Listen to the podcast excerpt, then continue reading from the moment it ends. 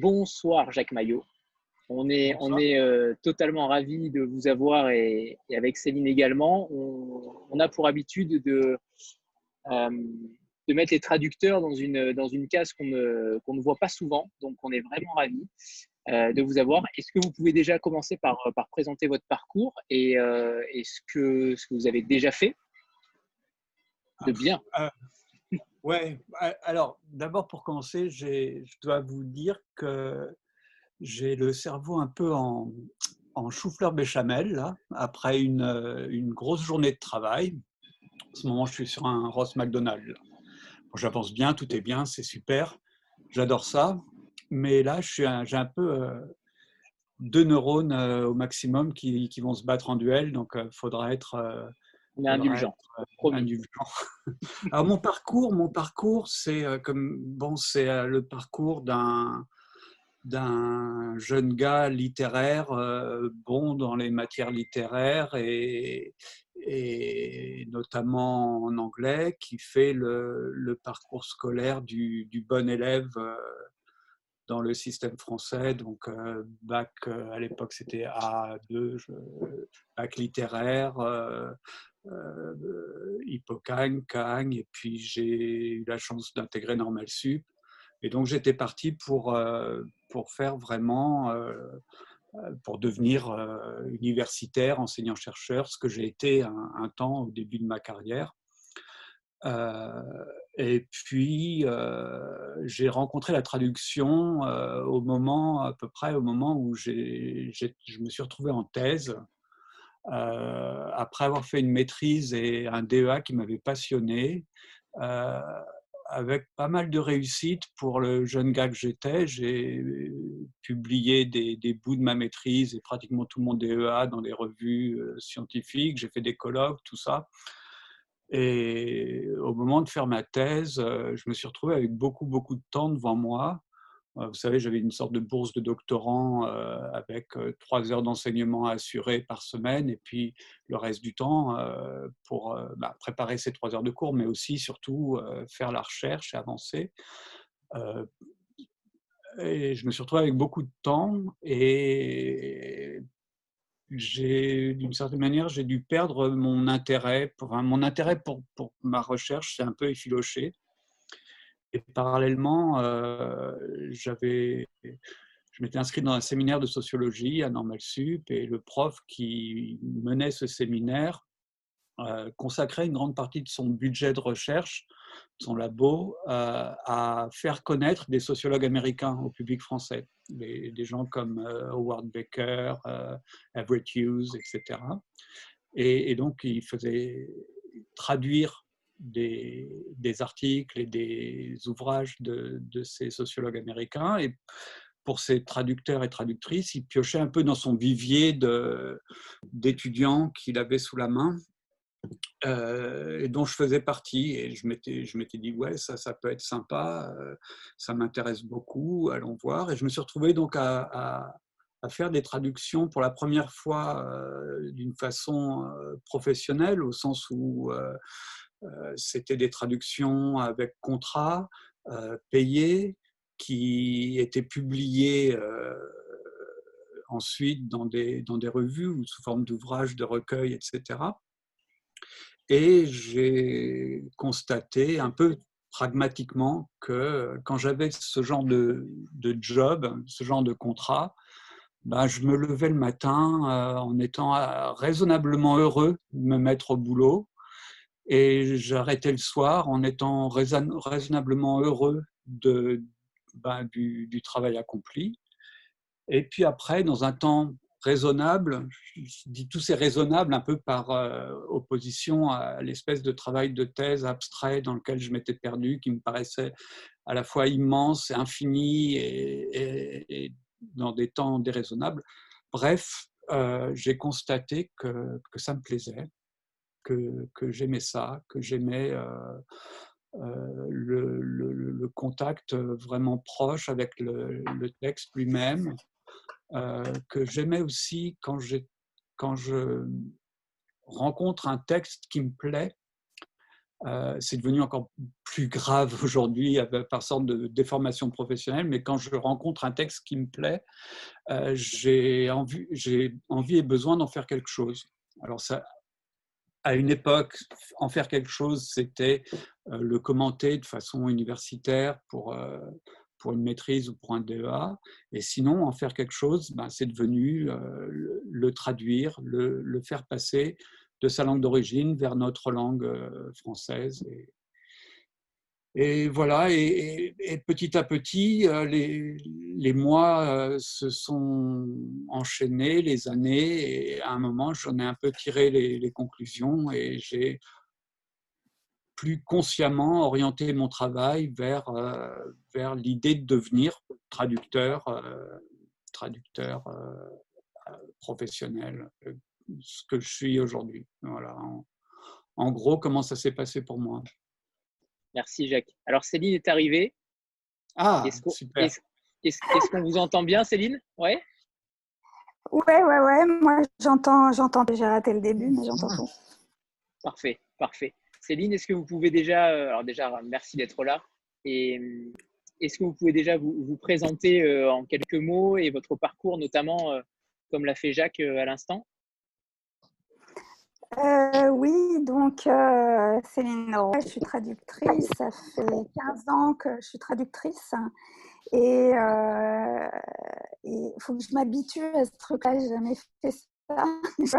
Des gens tout à coup. Hum, donc, ça fait 15 ans que je, traduis. Ça fait 20 ans que je travaille dans, dans, dans l'édition. Euh, j'ai commencé euh, à travailler dans l'édition quand j'étais encore étudiante. En fait, euh, j'étais lectrice et la, la, traduction m'intéressait déjà énormément, mais bon, j'avais pas vraiment de, de, connexion à ce monde-là, donc je savais pas trop comment y accéder. Je pensais que j'allais devenir heureusement pour moi, j'ai eu la chance de commencer une thèse et de de tester un petit peu ce, métier bien difficile et, euh, et, voilà, je me suis aperçue que c'était vraiment pas du tout, du tout pour moi. Et en fait, quand j'étais encore à la fac, euh, j'ai rencontré Dominique Bourgois dans un séminaire de littérature euh, britannique contemporaine qui parlait de son métier d'éditrice et qui, par, je sais pas si par le plus grand des hasards, mais en tout cas, elle a lancé ça un petit peu à la cantonade, qu'elle aurait bien besoin de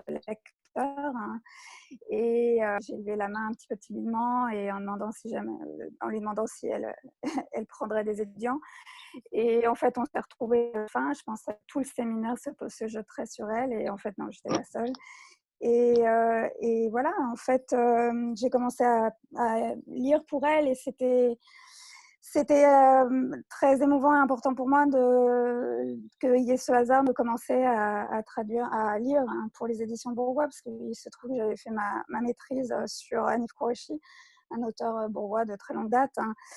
Que voilà, tous les auteurs que j'ai commencé à lire, tous les auteurs américains que j'ai lus en premier, c'était les auteurs bourgois, en fait, Jim Harrison, Thomas McGuane, Richard Brotigan, etc.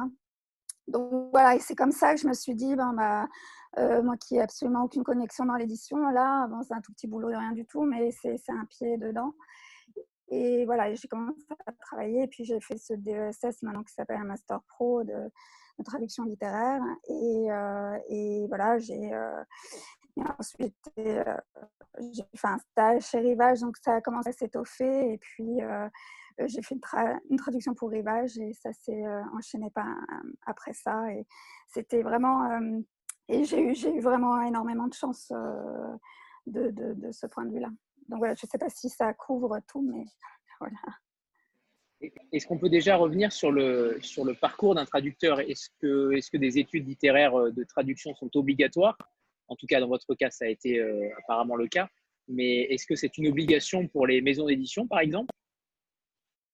Pas, que, je sache. Euh, non, surtout alors maintenant, vu que tout se professionnalise, euh, disons qu'il y a des, canaux de diffusion pour les traducteurs pour arriver euh, jusqu'à ce métier. Euh, qui sont plus organisés. Mais c'est vrai que historiquement, en tout cas moi, les gens que j'ai eus comme euh, enseignants, les gens que j'ai rencontrés de l'ancienne génération, c'était des gens qui avaient fait tout un tas de choses. Michel Lederer, il a eu 46 métiers, euh, Bernard Hopfner aussi. Donc pas, pas, forcément, mais par contre, je pense que j'imagine que tu as dû le dire avant moi, mais il faut quand même un certain amour de la littérature un peu chevillé au corps, hein, sinon ça n'a aucun intérêt. Jean-Marc? Oui, bonsoir à, tous les deux. Salut Céline et bonsoir Jacques. C'est, d'abord c'est sympa de se voir et de se, et de se parler. C'est moins bien quand c'est moins bien qu'en vrai, mais, mais c'est quand même sympa et merci à vous de, d'avoir euh, accordé, euh, accordé du, du temps. Euh, je précise juste, comme tu es revenu, effectivement, Anthony l'a dit, mais on, ça coupe toutes les 40 minutes à peu près, donc on sera peut-être obligé de se reconnecter, Céline, donc il faudra refaire la même manip que, tout à l'heure et, et, et Jacques Euh, moi, pour lancer les questions, j'en aurais, une euh, qui serait euh, finalement dans, dans, vos parcours. vous avez presque deux choix. Alors, je ne sais pas si ça a été des choix ou si ça s'est fait comme ça. Jacques, finalement, où, tu es devenu ah, quasiment attitré chez Gallmeister avec, après une rencontre avec, avec Oliver. Et puis Céline, au contraire, qui a euh, des traductions beaucoup plus euh, diverses et éclectiques pour euh, tout un tas d'éditeurs. Est-ce que ça s'est fait comme ça? Est-ce que c'était un, choix? Est-ce que l'un comme l'autre, vous, vous, vous, enviez ou vous regrettez la position de l'autre? Est-ce que Céline, tu ne te dis pas de temps en temps, j'aimerais bien travailler pour un seul et même éditeur? Ou est-ce que Jacques, de temps en temps, tu ne te dis pas, j'irais bien papillonner à droite à gauche? Qui commence Vas-y, Jacques. J'y vais. Bah, oui, alors tu as raison quand tu dis que bah, il, il m'arrive, oui, de me dire ça serait bien d'être, de, varier un peu, etc. Mais en fait, les choses sont simplement faites comme ça, et puis je suis un peu une grosse aignasse. et d'une, et de deux, c'est un, c'est un luxe quand même assez incroyable d'avoir cette fidélité des deux côtés euh, qui me tranquillise beaucoup parce que euh, bah, je sais que Oliver Gallmeister, euh, il me l'a, il me l'a dit, il, l'a dit à ma femme pour plaisanter, il, il lui a dit je, je m'assure de lui fournir des textes à flot continu pour qu'il n'aille pas chercher ailleurs, un peu genre vieux couple. voilà, donc j'ai tout ce qu'il me faut à la maison et c'est un, luxe incroyable. Euh, et par ailleurs, euh, bah, chez Gallmeister, j'ai quand même l'impression qu'il enfin, publie des choses suffisamment variées euh, en termes de genre, en termes d'époque maintenant, pour que la, la, variété, la variété soit là quand même. Quoi. Donc, donc donc voilà, je, profite, euh, je profite, je me vautre dans ce luxe en, ne me posant pas de questions, en, discutant même pas ou, très rarement de ce que Oliver me propose, parce que euh, même si c'est des choses qui spontanément peuvent m'attirer moins que d'autres, ça peut arriver, je me dis que c'est toujours bon à prendre parce que c'est bon de sortir euh, de, c'est bon que quelqu'un me fasse sortir des, sentiers que je me tracerais moi-même tout seul et qui finiraient probablement par être euh, sans doute très confortable, mais pas forcément très épanouissant ni très bon pour le, pour le, résultat final. Donc, donc voilà, voilà ma position qui, qui s'est faite comme ça, à vrai dire, mais je m'y sens bien. Céline euh, oui, alors euh, moi aussi, en fait, ça s'est fait comme ça. Et c'est intéressant d'écouter Jacques parce que, en fait, euh, je pourrais quasiment dire la même chose, hein, alors même que l'éditeur différent. Mais ça s'est fait comme ça, rencontre. Hein. il y a une conf qui s'est installée d'une première rencontre, j'ai rencontré une autre personne parce que l'éditrice m'a confiance, elle a parlé de moi à quelqu'un d'autre. Hein.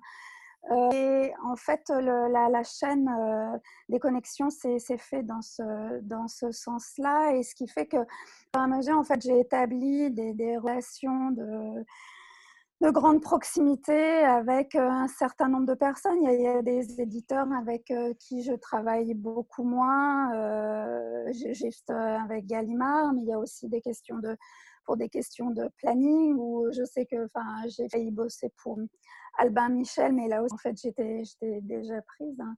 Mais ce qui fait que je en fait, je suis dans, dans, la même position en fait où j'ai diverses personnes euh, qui me font confiance et qui, euh, je sais, me proposeront des textes. Hein, euh, à qui, pour certains, je sais que je peux proposer des textes. Hein, et, ça s'enchaîne un, peu comme ça. Et puis il y a le fait aussi que dans ce que je traduis, il y a un nombre d'auteurs qui, qui produisent relativement pas mal. Hein. Donc, euh, ou même, Carpenter, qui euh, son âme, n'est plus de ce monde. Euh, il a écrit une dizaine de livres. On n'a pas encore tout traduit. Donc, je, sais que je peux voir venir avec Cambroaki des gens comme Janet Winterson, Peter Heller, etc. Et ce qui fait que, voilà, ça, ça comme ça, ça s'est enchaîné. Ça, à chaque fois, j'ai jamais euh, que je me souvienne, que je réfléchisse, euh, j'ai jamais, moi, contacté des gens pour euh, essayer de les rencontrer. c'est plutôt, on est venu plutôt me chercher, où on a parlé de moi et, et on m'a proposé du travail. Donc, donc voilà, récemment, en fait, si je suis allée, je suis allée draguer quelqu'un, je suis allée draguer un éditeur, mais proposer un texte qui, ne s'est pas fait finalement euh, pour des raisons de, d'agent. Euh, mais, euh, mais voilà, dans l'ensemble, ça c'est plutôt pas. Et il y a, voilà, il y a des, des, choses qui sont quand même déjà bien établies et qui font que je n'ai pas à m'inquiéter pour le moment. Mathie? Bonsoir. Euh, merci d'être avec nous ce soir. Moi, je suis contente de pouvoir euh, vous parler. Ça m'intéresse beaucoup les, les, sujets de traduction. Et je me demandais si dans votre euh, carrière, il y avait un texte qui vous avait marqué particulièrement quand vous avez dû le traduire? Hum, alors, moi, il y en a eu plusieurs. il y en a eu plusieurs. Leonard Michaels, enfin, qui n'est pas un texte d'ailleurs, c'est l'auteur hein, dans son intégralité, mais c'est vraiment Leonard Michaels, tout simplement déjà pour la, rencontre avec ce texte. Malheureusement, pas la rencontre avec l'auteur, parce qu'il est mort quelques années avant que je le lise, en fait. Hein, donc, on s'est raté très peu. Donc, c'était un auteur, euh, un nouvelliste euh, américain euh, d'origine juive polonaise. Hein, et en fait, bah, c'était à l'époque où j'étais encore, où je faisais énormément de lecture pour Christian et Dominique Bourgois. Et à ce moment-là, j'habitais encore en banlieue. Et donc, euh, je me tapais quasiment deux heures de transport juste pour aller chercher un bouquin. Euh, ça me prenait deux minutes euh, rue du bouquin et après, il fallait que je retourne dans ma banlieue. Et en général, pour pas avoir l'impression de passer autant de temps dans un train et autant de temps dans les transports, en fait, souvent, je me posais au coin de la, rue de Babilac hein, et je commençais à lire. Et donc là, j'ai ouvert ce, recueil de nouvelles qui est une, une anthologie. Hein, qui réunissait quasiment tout son travail de nouvelliste. J'ai lu juste la première nouvelle et euh, j'ai failli retourner directement au bureau en fait euh, pour dire à Dominique euh, qu'il fallait ce, livre. Hein. je ne l'ai pas fait parce que je me doutais qu'elle me prendrait pour une dingue. Mais finalement, après l'avoir lu, j'ai fait ma, fiche de lecture et c'est la seule fois où j'ai fait ça. Euh, j'ai écrit en conclusion que si jamais elle achetait le, texte, j'aimerais. J'avais déjà appris à ce moment-là. Donc, elle pouvait, si elle le voulait, me, le confier. J'avais déjà un, petit peu d'expérience. Seulement, elle m'a confié euh, le, les nouvelles, mais aussi euh, son roman autobiographique qui s'appelle Sylvia et qui retrace, qu'il a écrit dans les années 90, qui retrace son premier mariage avec sa première femme, est aussi tout à euh, New York dans les années 60. C'était une histoire d'amour euh, passionnel qui s'est très mal terminée. Et euh, ça, ça m'a énormément marqué. Et ces nouvelles, ce qui était extraordinaire dans le travail de traduction, c'était que ça allait de quasiment des années 50, 60, jusqu'à sa mort en fait en 2000, 2003. Euh, et ce qui fait que je pouvais vraiment euh, suivre un auteur, là, travailler là-dessus pendant un an et suivre un auteur, l'évolution de son style, son écriture, quasiment de, sa pensée euh, sur un seul livre en fait. Et en plus, il avait une écriture, c'était assez baroque, c'était vraiment très beau. Donc ça, c'était très fort. Et il y a eu aussi Renata Adler, Olivier, ce que là, un texte que j'ai apporté. oui, un texte qui m'a beaucoup marqué. C'était la singulière tristesse du gâteau d'Émile aux éditions de l'Olivier. C'est un texte à la limite du, fantastique où une petite fille serait, découvre un super savoir qu'elle peut sentir l'émotion des, gens à travers la nourriture qu'ils ont préparée. Et ça paraît un petit peu mignonnet comme ça, et c'est d'une noirceur, et ça m'a hanté pendant des mois, en fait, cette histoire-là, avec ce qu'elle découvre à travers la nourriture que prépare sa mère, cette famille qui est si parfaite, cette famille californienne magnifique. Hein. Malheureuse, personne ne va bien le découvrir aussi que toute la famille a des espèces de super pouvoirs étranges comme ça, qui ne servent pas à grand-chose, qui ne vont pas sauver le monde, mais par contre qui, qui font surgir de, les, les, choses les plus sombres de la semaine. Et voilà, ça, ça m'avait, euh, c'était un des textes euh, qui m'avait aussi beaucoup marqué. Il y a aussi Rebecca Solnit, parce que c'est quelqu'un d'important pour moi. Voilà. Je ne vais pas tous les faire défiler.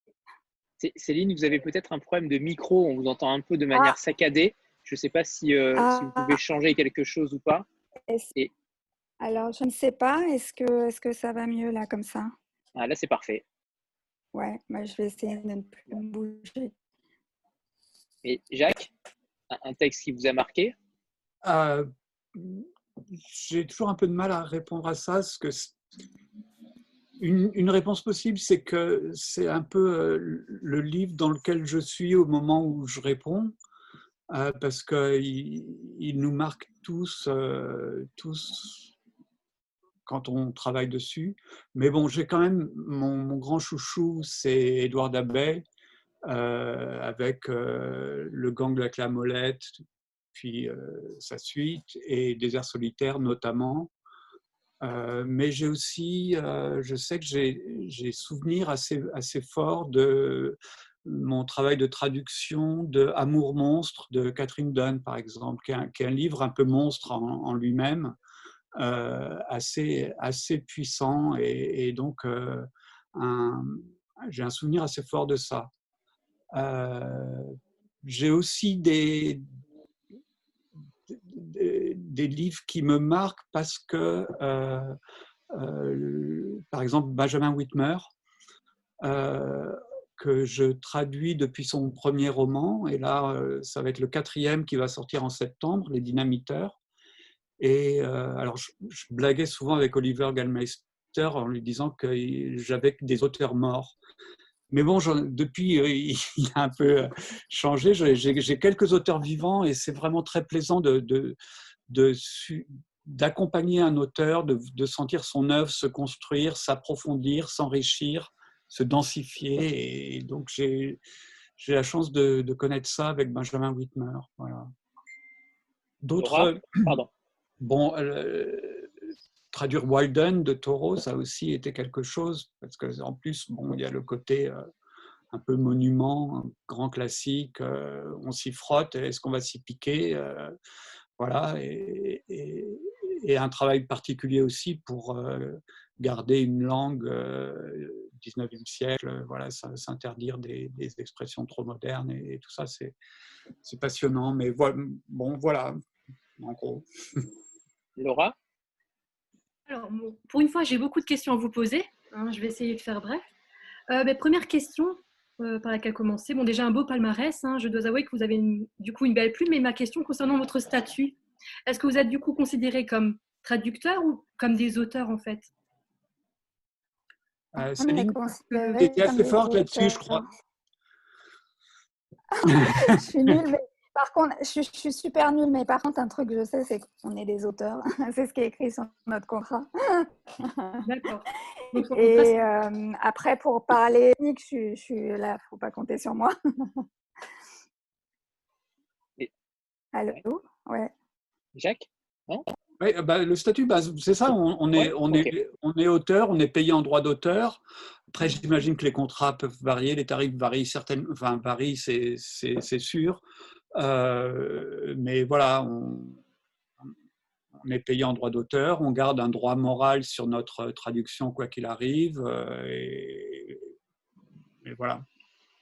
Ok. Et j'avais encore une autre. Enfin, après, je laisse ma place, j'en poserai d'autres tout à l'heure, du coup. J'avais une autre question. Enfin, moi, c'est quelque chose qui m'avait interpellée à l'époque. Je parlais avec l'un de vos collègues traducteurs euh, qui traduit justement un de mes auteurs, donc Stephenson, c'est un auteur islandais. Et en fait, je faisais partie de ces. Bon, honte à moi, hein, j'ai changé depuis, de ces personnes qui en fait louaient la plume de l'auteur, euh, louaient le beau texte, mais en fait sans mentionner le traducteur. Et voilà, maintenant c'est quelque chose que je ne fais plus parce qu'il m'a fait, bah non, non, mais c'est fini. Mais justement, il m'a fait remarquer à juste titre que, ben voilà, sans le traducteur, ce qui est, ce qui est logique, finalement, il n'y a pas ce texte. Et en fait, je voulais savoir ben, comment est-ce que vous vivez justement le fait de, ben voilà, on pourrait vous mentionner par exemple sur la première de couverture, mais non, du coup, enfin, Enfin, je sais maintenant, je fais attention de mentionner vraiment le traducteur euh, dès le début, au moins dans ma chronique, mais euh, comment est-ce que vous vivez peut-être ce, fait de passer peut-être à côté, d'être vraiment derrière l'auteur en fait? On ne met pas plus en avant, alors c'est quand même un gros travail du coup. Alors, euh, bon, personnellement, être derrière l'auteur, ça ne me dérange pas du tout, c'est mon métier. Par contre, être sur la première de couverture d'un livre, franchement, ça m'est égal. Hein. ce que je veux, par contre, c'est au moins être sûr, c'est-à-dire que quand on prend le livre d'un côté ou de l'autre, on puisse quand même voir le nom du traducteur. J'ai pas besoin que mon nom soit écrit en énorme ou quoi que ce soit, mais c'est important de faire remarquer que euh, c'est pas un logiciel travail, c'est une personne avec sa sensibilité euh, qui a travaillé, puis euh, justement, c'est voilà, imprégné de, de, tout le, le, le, style d'un auteur, de, tous ses mots, de son, tout son univers, de toute sa culture. Hein. Et bon, c'est quand même un petit peu important, et ce qui fait que euh, voilà, moi je, moi je, trouve que après, dans, dans, ce qui est, tout ce qui est promotion, les, critiques et tout, c'est vrai que je suis un petit peu un tout petit peu quand, je ne vois pas de, mention des, des traducteurs. C'est ce que je disais un peu dans, sur le tiens avec Airlib. Je, je, comprends très bien, enfin je sais très bien d'où ça vient. On n'est pas obligé de savoir, on ne se rend pas compte. Euh, on est voilà, les, gens sont volontés et passionnés, donc euh, je, ne leur en veux pas. Mais euh, c'est vrai qu'il y a un peu une éducation à faire hein, pour reconnaître un statut quand même un petit peu particulier et qu'on fait aussi un travail d'écriture et que on lit euh, le texte euh, d'un auteur, mais euh, on lit aussi en fait l'auteur. Donc je pense que c'est, moi je, encore une fois, je n'attends pas non plus qu'on euh, ni qu'on louange forcément le, les, traces que ça ne veut rien dire non plus quand on appelle texte original à côté. Euh, et ça m'est déjà arrivé de, de, voir des gens dire une traduction extraordinaire. ayant lu l'original, je savais que bon, c'était pas forcément le cas. Hein. Et, dans l'autre sens aussi, c'est valable. Hein. Euh, des, textes un peu moyens et qu'on sublime hein. Euh, donc, je, juste une petite mention, ça me paraît, ça me paraît bien. Jacques, vous êtes d'accord avec ça? Ah oui, oui, complètement. Je partage euh, vraiment tout ce que, ce que Céline vient de, de dire. Effectivement, euh, euh, alors le, comme elle l'a dit, hein, le, le, nom sur la première de couverture, vraiment, c'est euh, c'est pas c'est pas nécessaire, mais il faut qu'il soit quelque part, il faut qu'il soit vraiment visible. Euh, sur la première couverture, moi je suis pas trop pour, je suis assez content que ce ne soit pas le cas chez Gallmeister. On est bien présent en quatrième de couverture, euh, mais je pense que, et comme l'a dit Céline, hein, c'est notre métier euh, d'être d'être undercover. On, on, travaille beaucoup à, se faire invisible. Hein. Pendant la lecture, le, le, le, lecteur, la lectrice ne doit pas, ne doit pas penser euh, doit très vite oublier qu'elle est en train de lire une traduction. Donc, euh, l'essentiel de notre travail, c'est de nous rendre, invisibles. En revanche, euh, effectivement, c'est un travail, c'est un travail d'écriture, comme l'a dit Céline. Le livre qu'on lit quand on lit une traduction, ben, chacun des mots a été choisi non pas par l'auteur original, mais par le traducteur ou par la traductrice. Donc, donc voilà, bon, je suis vraiment je partage vraiment tout ce que Céline a dit. Euh, pour être traducteur, je crois qu'il faut aimer l'ombre un peu, euh, mais euh, c'est quand même la moindre des choses dans une critique dans, dans, la presse de citer le nom du traducteur, de la traductrice. C'est voilà. Stéphanie? Oui, bonsoir. Alors moi j'avais une question pour vous deux. donc je me dis que être traducteur, ça doit être très satisfaisant parce que vous vous glissez quand même dans, dans la peau d'un auteur ou en tout cas dans ses mots. Et je me demandais justement si c'était assez satisfaisant ou que vous n'aviez pas envie parfois aussi, vous, d'écrire vous-même.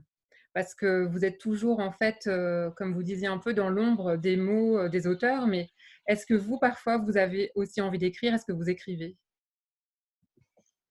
Alors, Jacques, vas-y, bah, moi, j'ai une réponse euh, assez, ah. assez, bête à ça. La première, c'est que euh, oui, euh, et j'ai déjà écrit, publié trois petits recueils de nouvelles il y a, dans, dans, ma, dans ma jeunesse, il y a, il y a bien longtemps. et la vraie réponse, c'est surtout que on, écrire, on en a fait notre métier. Hein, on y passe nos journées et que cette forme d'écriture la traduction, en ce qui me concerne, me, comble, euh, comble tout ce que j'ai en moi de désir d'écriture.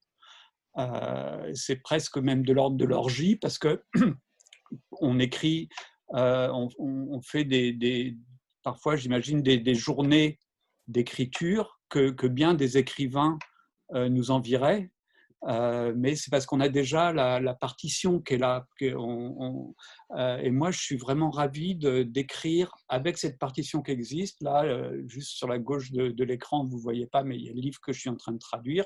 Et je vois qu'il reste une trentaine de pages. Je sais qu'elles sont là, je n'ai pas à m'en soucier.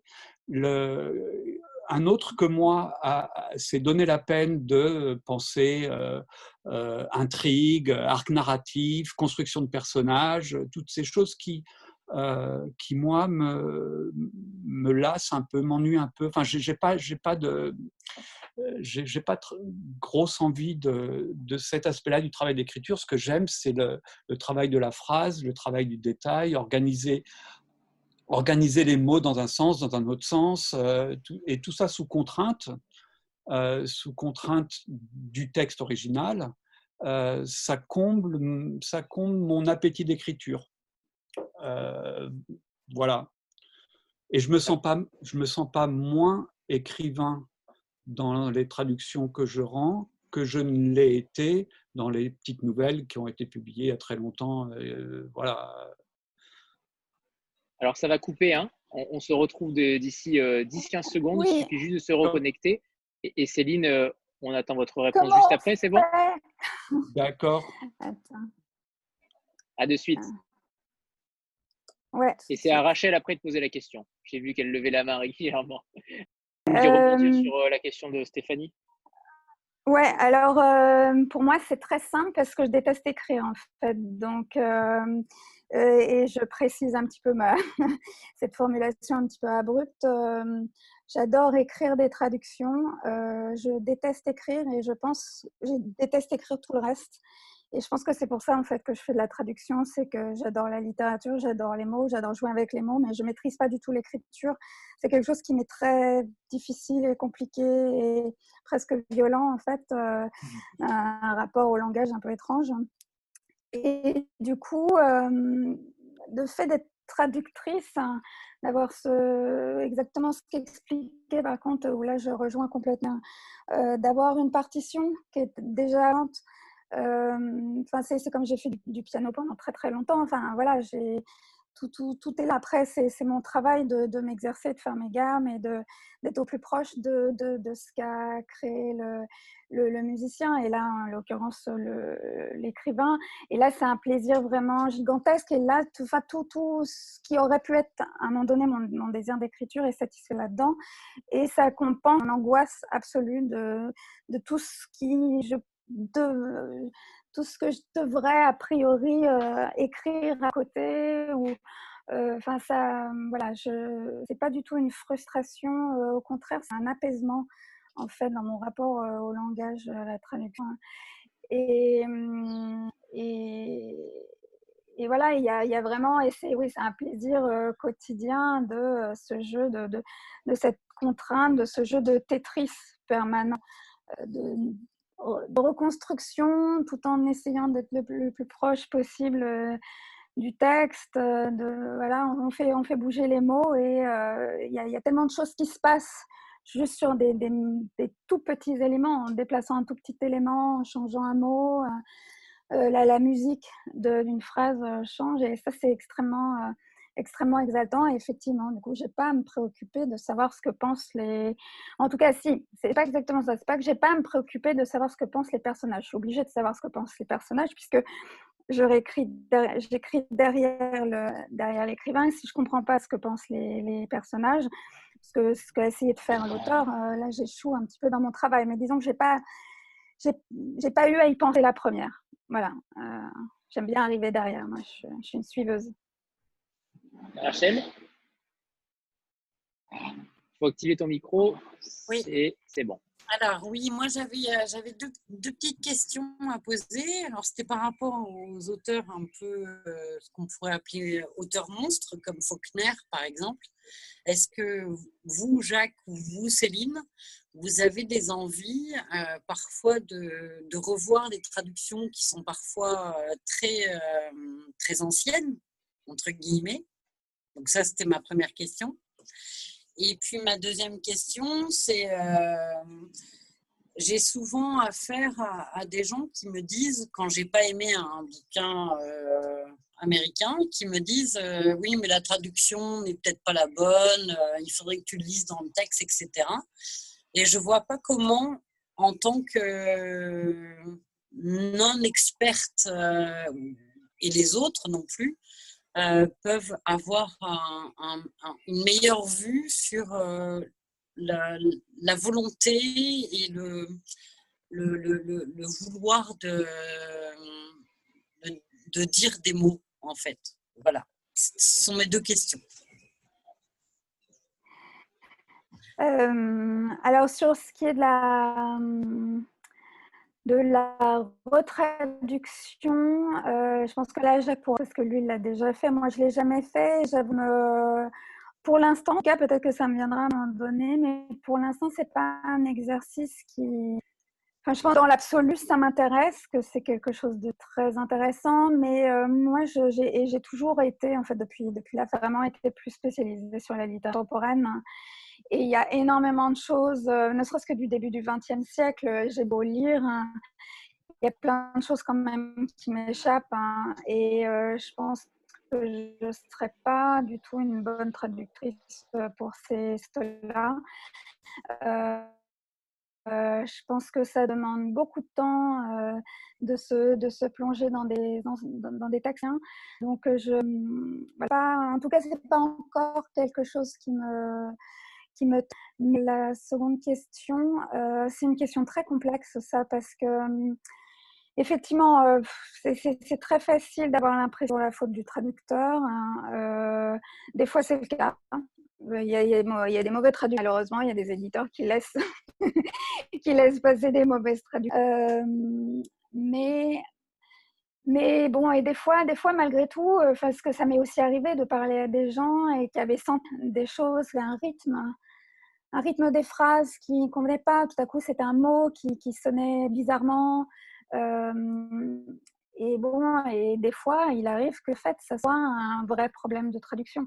Et, après, je, suis curieuse aussi de savoir ce qu'en ce qu'en pense Jacques, mais moi, je sais que ça m'est déjà arrivé en lisant euh, des traductions euh, de langues que je ne parle pas, mais ayant baignant en permanence dans ce genre d'exercice, hein, je connais les différentes approches hein, des textes et les différentes réactions qu'on peut avoir. Hein, et il y, a des, traductions qui passent mieux que d'autres.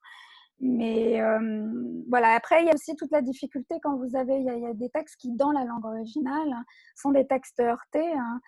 Euh, après, c'est très compliqué à la traduction de faire passer ça parce que euh, la traduction étant déjà un exercice de loupe, qui grossit euh, toutes les qualités, mais aussi tous les problèmes, et encore plus les problèmes que les qualités. quand tu as dans la langue originale, mais que ça passe à la lecture en langue originale, des fois, ça passe pas dans, dans, dans, la, dans la traduction et c'est très compliqué d'arriver à le reconstruire. il faut être, faut être vraiment bon quoi, pour euh, arriver à faire ça. Donc, euh, donc, donc voilà, en gros. Prends le relais d'Anthony qui a dû être euh, un peu déconnecté temporairement. Jacques, toi, sur les mêmes, sur les mêmes questions? Alors sur la question de la retraduction, effectivement, ça m'est arrivé. Donc, de traduire des textes qui avaient déjà été traduits. C'était le cas, donc évidemment, pour euh, Walden de. Euh, c'était le cas aussi pour euh, le Gang de la Clamolette, des airs solitaires d'Edouard Abbé. Et j'ai aussi fait, il y a maintenant presque deux ans, j'ai fait Tom Sawyer et Huckleberry Finn qui vont sortir normalement en 2021 chez Gallmeister. Et euh, bah, je partage pas mal de, des choses que, Céline a dit, a dites. Euh, c'est effectivement un travail un peu particulier, euh, même si le, travail lui-même, quand, quand je traduis un texte qui se trouve avoir déjà été traduit, je le traduis comme, comme si je le traduisais pour la première fois. Enfin, il n'y a pas de, voilà, j'ai jamais lu les traductions préexistantes. Euh, je ne vais pas les consulter parce que c'est pas, je pense, une bonne idée. Euh, et puis, euh, et puis voilà. Alors savoir si savoir quelles œuvres méritent d'être traduites, ça, bah, il faut prendre les deux textes et puis, et puis comparer. Mais c'est vrai que le, à la fois le métier et les, les pratiques de traduction ont beaucoup évolué. Euh, les cultures françaises et anglo-saxonnes se sont beaucoup rapprochées, sont devenues beaucoup plus poreuses l'une à l'autre qu'elles ne pouvaient l'être il y a 50 ans et on peut à peu près parier qu'une traduction qui a plus de, 50 ans hein, doit probablement euh, être, euh, être revue. Mais euh, ça, c'est un des points techniques qui se, règle très bien en prenant le texte original, la, traduction publiée, en regardant ce qui, va et ce qui ne va pas. C'est assez, facile à voir. Ça prend du temps, ça prend du temps, ça demande de l'attention, mais voilà, c'est. Je sais s'il y avait d'autres questions. Que, enfin, j'ai un peu perdu le fil, je crois. Sur savoir. Euh, ah, pardon. Allez-y, Céline, allez-y. Non, non, c'était juste pour euh, à Jacques l'autre question là, sur euh, comment, comment savoir une mauvaise traduction, les, les commentaires qu'on a on reçoit des fois que c'est une mauvaise traduction et comment savoir euh, si c'en est une ou pas quand on n'a pas lu le texte original. Mmh, bah oui. Bah oui, euh, de même que euh, ça, t'est arrivé aussi, Céline, forcément, de, de lire une critique dans la presse d'un livre que tu as traduit avec excellemment traduit par Céline Leroy ou quoi. Ça fait super plaisir à la fois et en même temps, on ne peut pas s'empêcher de se demander, mais, mais qu'est-ce que tu en sais en vrai quoi euh, c'est ça. Bon, voilà.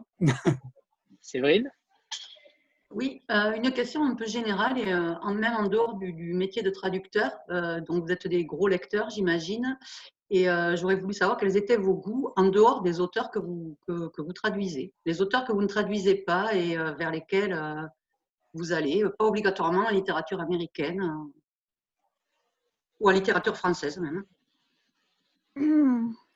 Voilà, moi, là je vais faire la même réponse que Jacques tout à l'heure. C'est le, texte que je suis en train de lire et qui me plaît. c'est mon auteur fétiche. Euh, non, mais je vais pas botter en touche comme ça, c'est trop facile. mais il n'y a que moi qui botte en touche. Et, hein J'ai pas entendu. Non, j'ai le droit de moi qui se touche. Ouais. Euh, mais, mais bon, euh, c'est sens.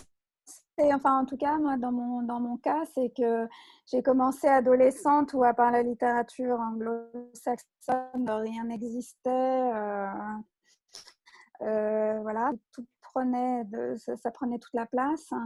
Et puis, qu'en grandissant un petit peu, en vieillissant, au fur et à mesure, j'ai euh, j'ai découvert un peu la littérature germanophone. enfin voilà, puis j'ai découvert des littératures d'autres d'autres pays. J'adore la littérature italienne. J'adore un de mes auteurs préférés, c'est Mario Rigoni Stern, un auteur italien. J'adore Seba. voilà. Bon, et, et pendant très longtemps, j'ai détesté la littérature française. Hein. Euh, et puis c'est arrivé à là qu'en fait, euh, que tout à coup, euh, parce que j'avais ce, c'était comme ce, ce, fond, alors que je me pourtant on, regardait Bouillante Culture à l'apostrophe à la maison quand je mets je sais pas, j'avais ce, ce, bruit de fond que la littérature française est imbitable. Hein. Et puis, et puis voilà, là aussi, j'ai découvert d'autres choses et il y a vraiment des, des, des, auteurs euh, incroyables euh, qui, qui, émergent euh, en plus en, ce moment. Donc, c'est assez varié. J'aime bien les polars, mais en même temps, j'en lis pas énormément. Et, voilà, j'essaye un petit peu de, de m'ouvrir, de pas forcer les choses. Non, tiens, là, j'ai encore jamais, comme, comme, les gens voyagent et qui sont allés à Istanbul, qui disent qu'ils ont fait la Turquie, je vais pas lire un, un livre coréen pour euh, juste me dire ça y est, j'ai fait la Corée. Euh, donc, euh, donc voilà, c'est plus, je me, je me, laisse guider selon les, les, les envies de moi et voilà, je, je, je, tire des fils et puis ça vient ou ça vient pas. Et voilà. Jacques? Alors, en ce qui me concerne, c'est une chose dont je me suis rendu compte finalement assez récemment. Euh, mais à force, euh, depuis que je suis devenu traducteur et que je, fais ça euh, vraiment à, temps complet, ben, je me suis rendu compte que je lisais très très peu. Et je lis très peu parce que je passe ma vie à lire. Littéralement, mes journées, mes journées, c'est des journées de lecture et d'écriture. J'ai un, un, livre sous les yeux et je l'écris en français sur, sur l'écran de mon ordinateur. Donc je passe mes journées à lire. Euh, et je suis plongé dans un roman. Euh, et quand, quand, quand je décide que j'ai fini ma journée, ben, je, fais autre chose que lire. Euh, je suis très content, par exemple, typiquement, je, dis que j'ai fini ma journée, je vais à, la cuisine émincer des oignons et faire à manger pour la famille parce que ça, ça me fait un bien fou. voilà le soir, euh, je, regarde des séries, des films, euh, voilà. Mais je, n'ai ni envie euh, ni vraiment la capacité de rentrer dans un autre livre que je ne suis pas en train de traduire.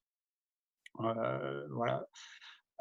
Et par ailleurs, j'ai constaté que quand je lisais, quand je prends quand même des vacances ou ça m'arrive quand même de, lire, il y a ah toute une première phase il y a toute une première phase où mon esprit tordu de traducteur continue à, mouliner en mode traduction et je lis mais des auteurs français ou des auteurs déjà traduits et bien traduits et, je lis les phrases et mon esprit essaye de voir ce que ça donne si on les retourne dans l'autre sens, essaye de voir ce que ça donne si on choisit un autre adverbe et, mouline, mouline, mouline et c'est assez fatigant en fait.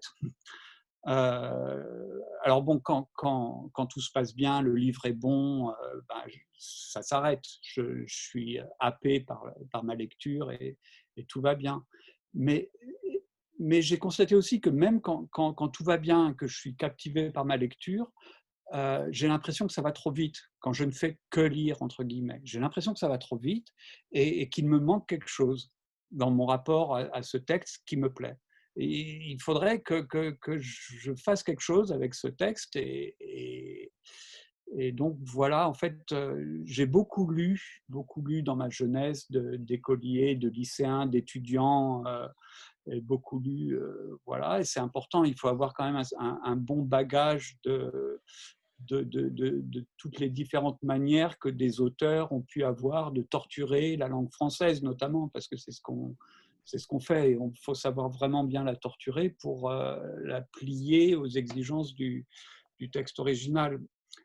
Mais voilà, depuis que je traduis beaucoup et que ça me passionne, et eh ben, je lis 3, 4, 5, 6 livres par an, plus un pendant les vacances. C'est la moyenne française. Traduire, mais, mais voilà. Mais en, ah, revanche, le, genre de lecture qu'on a quand on traduit, je crois, est, une lecture vraiment. Alors, elle est lente, mais elle est riche et, et vraiment très en détail. Mmh et si juste je peux rebondir sur ce que vient de dire Jacques, c'est vrai que moi aussi j'ai ce, ce petit problème de... Ça, ça, dépend des livres, hein, mais effectivement, plus particulièrement quand c'est des livres traduits et pas que de l'anglais. En fait, n'importe quel livre traduit, j'ai toujours un moment où, je me dis, ah mais telle euh, est-ce que c'est vraiment, euh, est-ce qu'ils n'auraient pas mieux fait de faire version euh, Donc c'est, j'ai aussi cette habitude-là, je crois qu'on l'a tous, les traducteurs. alors c'est intéressant sur le, on, a, on, a, tous plein de problèmes en fait, les traducteurs. et on développe tout un tas de, névroses. Et de... Et, mais par contre, sur la lecture, pour le coup, moi j'ai développé une espèce de boulimie justement parce que je ne sais pas si je mouline trop ou quoi les textes que je suis en train de traduire, mais moi, ça me, plus d'eux, et évidemment, de faire tout un tas d'autres choses, mais ça me, ça me, bizarrement, ça me change aussi les idées de, du texte et ça me donne un certain recul sur le texte dans Angers, plein d'autres. Euh, mais effectivement, il y a ce truc aussi du rapport à la lenteur, à la rapidité sur le texte. Et des fois, je, regrette un petit peu ces consommations euh, boulimiques des textes parce que je, les, oui, je les, je les, absorbe très rapidement et je n'ai pas ce, rapport privilégié que j'ai avec euh, une traduction. Mais c'est un besoin que je ne contrôle pas du tout. Donc voilà, j'essaye de le satisfaire pour éviter d'avoir plus de problèmes et de, de retrouver à devoir consulter. Florent Bonjour, eh ben, moi je me posais euh, deux questions. une un peu triviale euh, qui était euh, de savoir en moyenne combien de temps vous mettez pour traduire un livre, même si j'imagine que forcément ça dépend du nombre de pages. Et la deuxième, c'est est-ce qu'il y a des fois où vous faites des recherches, par exemple, euh, pour bien comprendre l'univers du livre ou euh, bien comprendre, bien cerner le, le monde. Quoi. Donc, euh, oui, bah, alors pour les livres, moi, je dois tourner, je sais pas, je dois faire, je pense au moins une centaine de feuillets par mois. Euh, c'est un petit peu difficile à dire parce que je sais que j'ai, je traduis maintenant, euh, bah, au bout de 15 ans, forcément, je traduis plus vite qu'il euh, y a 10 ans. donc, ça, mais je pense que ça doit tourner autour d'une centaine de, de feuillets. Le feuillet, c'est, c'est, une page de 1500 signes dactylographiés, espace compris. C'est comme ça qu'on calcule en fait notre, notre paiement par, par feuillet. On calibre les livres hein, d'abord, hein, euh, on évalue le nombre de feuillets et c'est comme ça qu'on est payé. Et donc, donc mais bon, c'est pas le Déborah Lévy que, que j'ai traduit pour les éditions du sous-sol qui sortira à la rentrée. Ça fait une centaine de, ça fait un peu, ça fait plus, un peu plus de 100 pages. Je l'ai fait en un mois donc voilà, ça, ça, dépend. Mais en gros, c'est ça. Et l'autre question, euh, c'était quoi? J'ai un trou tout à coup. Euh. C'est est-ce que tu te documentes en fait? Est-ce que tu t'inspires? Tu vas ah chercher des références pour, euh, avant de traduire? Ouais, alors oui, ne serait-ce en fait que, je pense que là aussi Jacques aura beaucoup de choses à dire, mais ne serait-ce que sur les questions lexicales en fait. moi, mes, grands exemples, mes grandes histoires, c'est avec Peter Heller. Hein.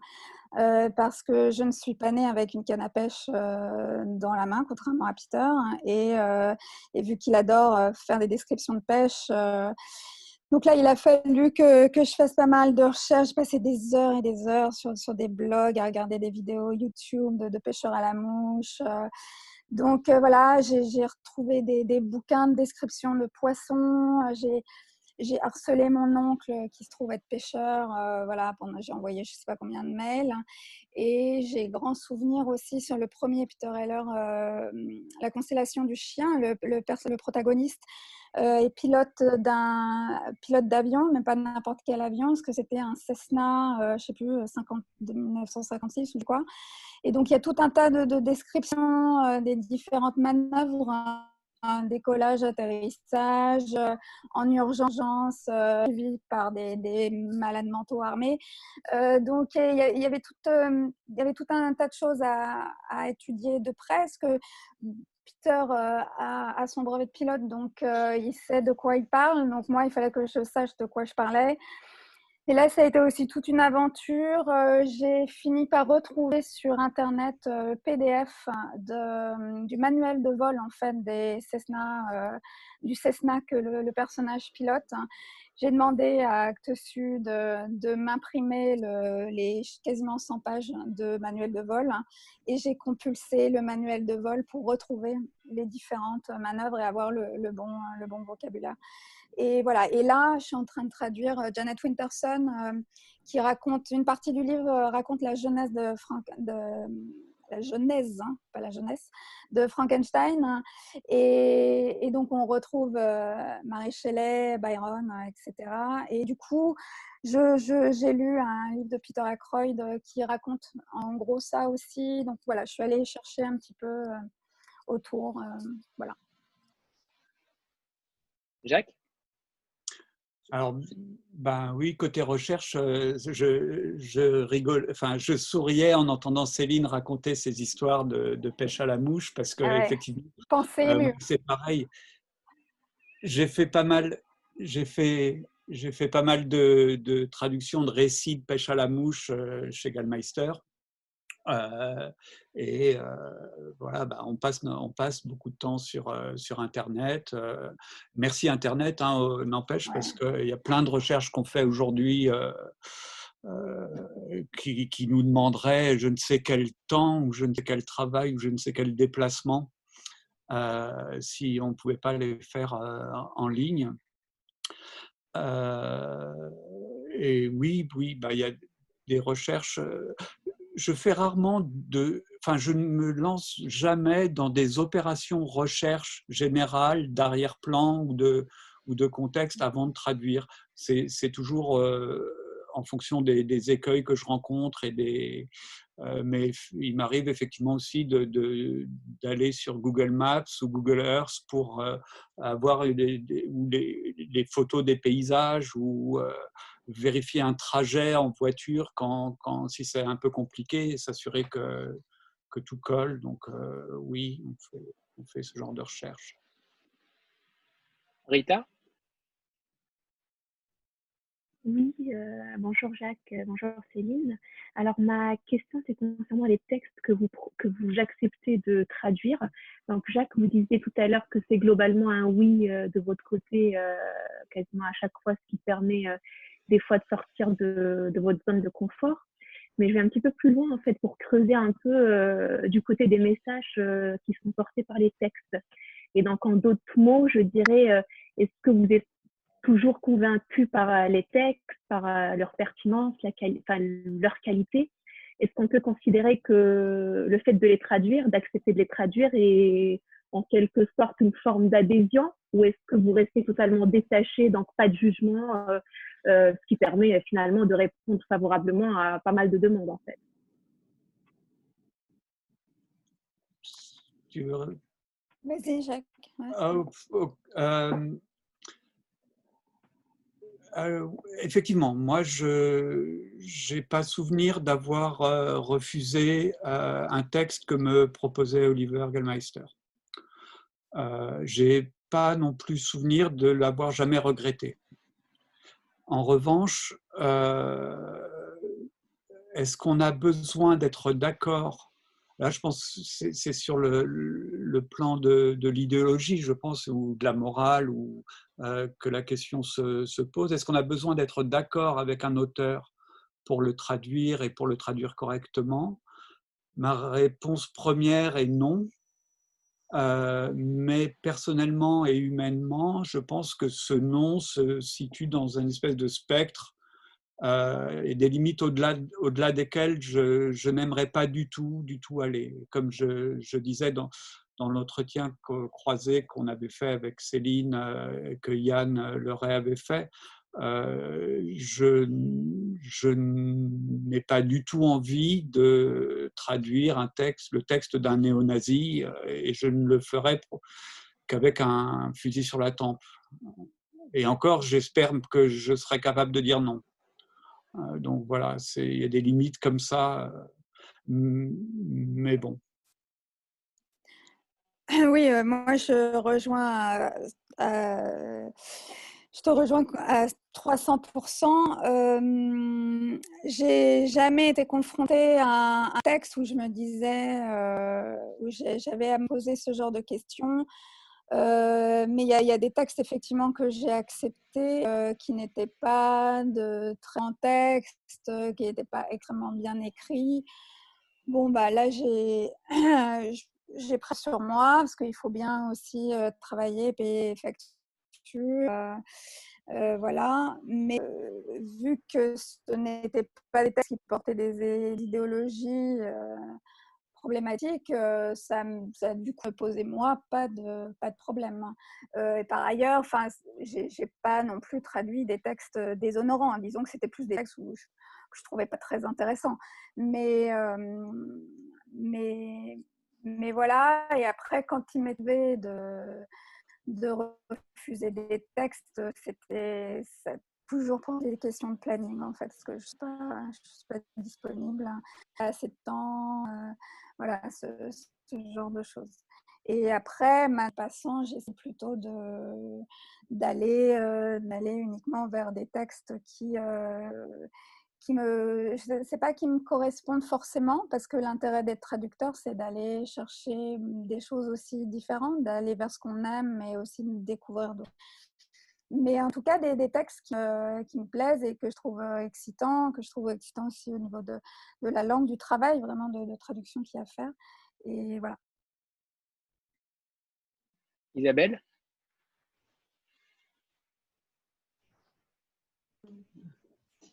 Bonjour à tous les deux et merci euh, pour cette euh, très passionnante conférence qui nous passionne tous. Hein, on a tous plein de questions.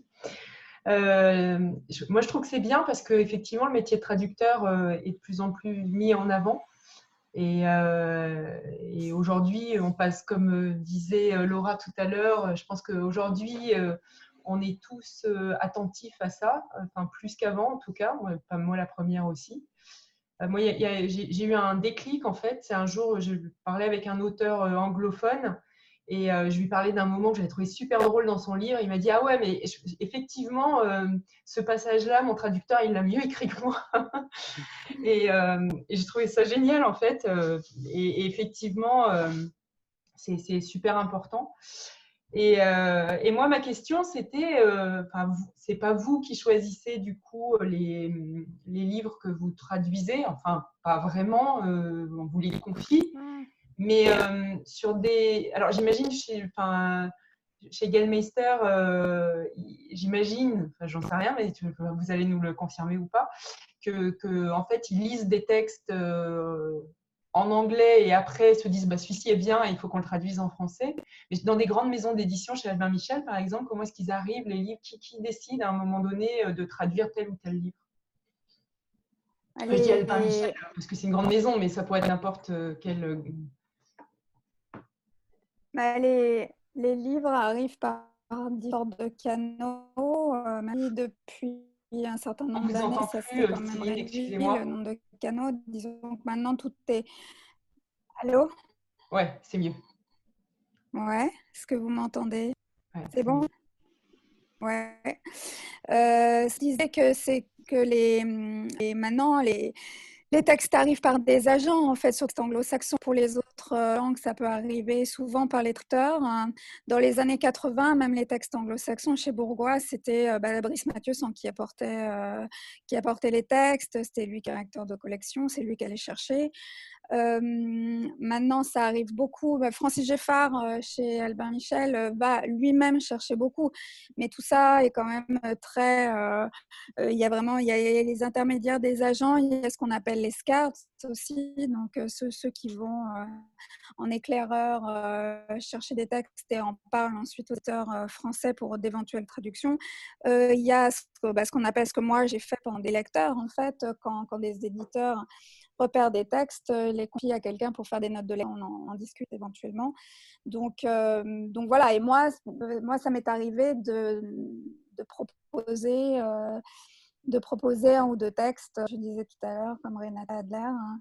Et, voilà, mais il y a aussi, je pense que, hum, je pense que Jacques le confirmera, quand on travaille avec quelqu'un depuis très longtemps, la personne sait de quoi on est capable dans la en traduction c'est ce qu'on aime aussi et euh, nos centres d'intérêt et de curiosité et, peut nous proposer ça. Moi, je sais que j'ai ça avec Nathalie Sbéro aux éditions de, aux éditions l'Olivier, Myriam Anderson euh, chez, chez Actes Sud, euh, Juliette Ponce chez, chez, chez On est très bien, on travaille extrêmement bien ensemble. On, a les, on partage aussi toute, pas mal de, goûts littéraires hein, et une certaine façon aussi de pratiquer l'édition.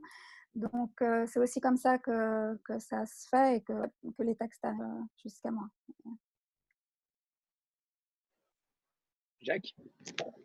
Oh bah, Là, j'ai rien à rajouter. Je suis vraiment 100% euh, d'accord et je, je, n'en sais pas plus. Euh, j'ai rien à dire. Très bien. Gauthier? Gauthier, ouais, c'est bon. Bonsoir.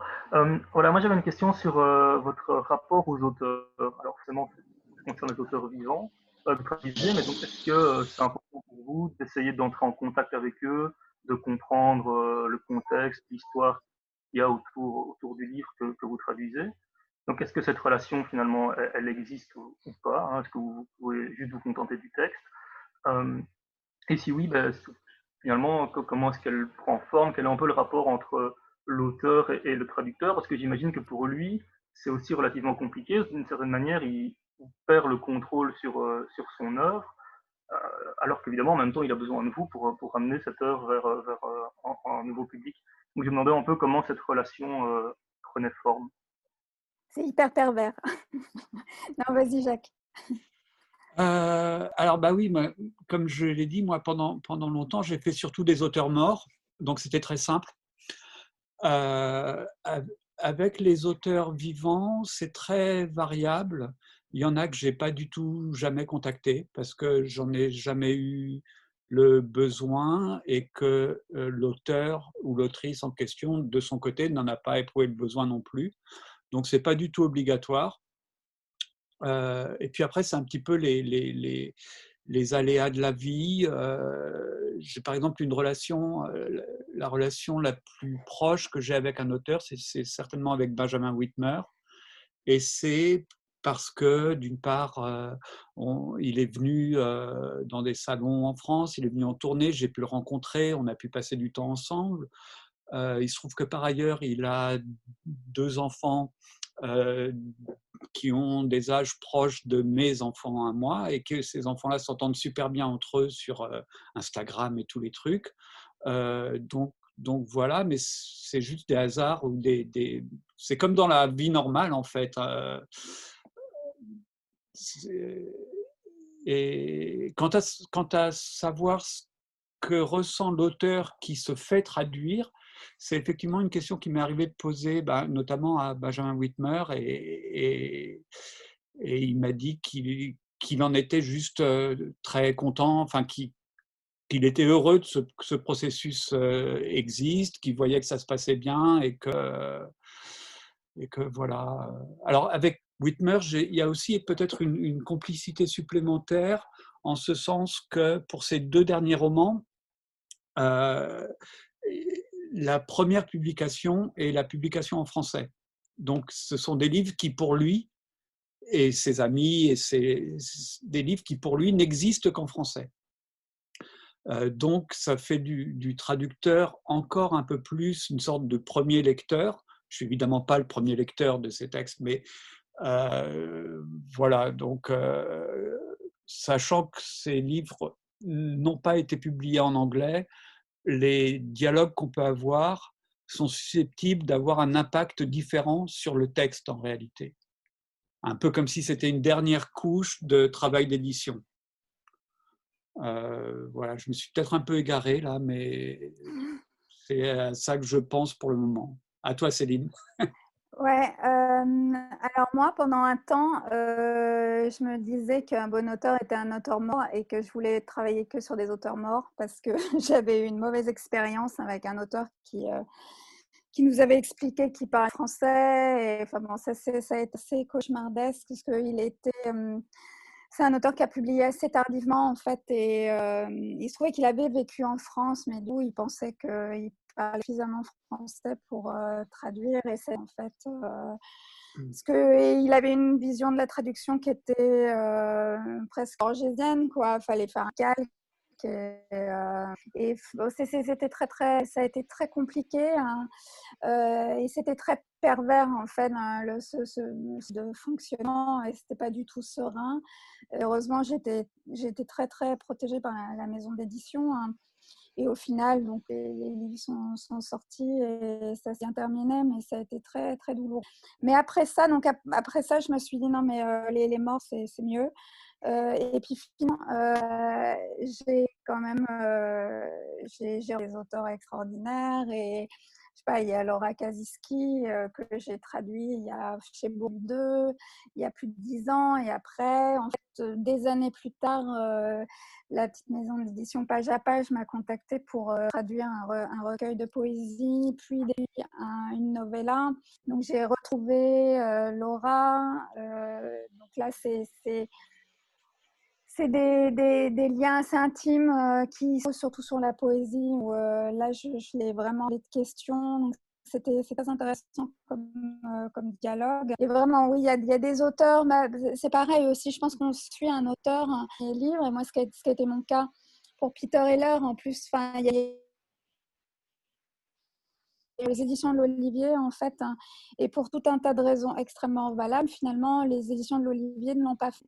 Super. Et euh, donc, rapidement, pour terminer, mais euh, euh, je ne sais plus, on était resté, mais donc je l'avais lu pour l'Olivier, Peter Heller, La constellation du chien. Pour tout un tas de raisons, ils ne l'ont pas acheté, qui étaient toutes des raisons très valables. J'en ai parlé à Sud, on l'a fait. Et euh, il, est venu pour, euh, il est venu pour présenter le, livre, il est venu avec sa femme et on s'est vraiment extrêmement bien entendu. Et voilà, et depuis, euh, depuis après, on en a fait un deuxième, puis un troisième. Il se trouve que un peu par, un peu par hasard, en fait, j'ai rencontré sa sœur hein, à, New York et on est devenus très amis, sœurs. Voilà, donc il y, a des choses comme ça qui, qui, qui, se nouent. Ça a été le cas aussi avec Carl Guéry on s'est trouvé plein, plein de points communs et d'intérêts communs et ça, ça développe une enrichit aussi le travail. Je sais que euh, ils sont toujours, euh, en tout cas pour tous ces auteurs là que j'ai cités, euh, Laura, Carl, très toujours très enthousiaste, toujours prêt à me renseigner, à m'aider dans mon travail. Et jamais, euh, c'est ce qui est très beau parce que jamais ils ne sont dans un rapport possessif à leur texte, hein, alors qu'ils ont tous les droits de l'être. Euh, ils sont vraiment généreux. Et ça, c'est très beau quand on arrive à établir ce genre de lien. Et ça m'est arrivé aussi, euh, et je le regrette un petit peu, mais il y a ce texte que j'aime énormément qui s'appelle Mrs. Caliban de Rachel Ingalls, qui est sorti chez Belfond l'année dernière. Allô? Euh, Est-ce que vous m'entendez? Oui, c'est bon. Et, euh, et, malheureusement, heureusement, il se trouve que je n'avais pas particulièrement de questions sur, sur le texte. Hein. et euh, elle est décédée le jour même de la sortie du livre en France, en fait, en français. Et voilà, ce qui est quelque chose d'assez beau. Et on a su qu'elle était très heureuse qu'il existe une traduction, mais du coup, on ne s'est jamais parlé. Aurore?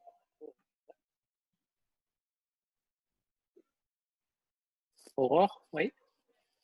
Je ne sais pas si elle est là. Non. Alors Jean-Marc.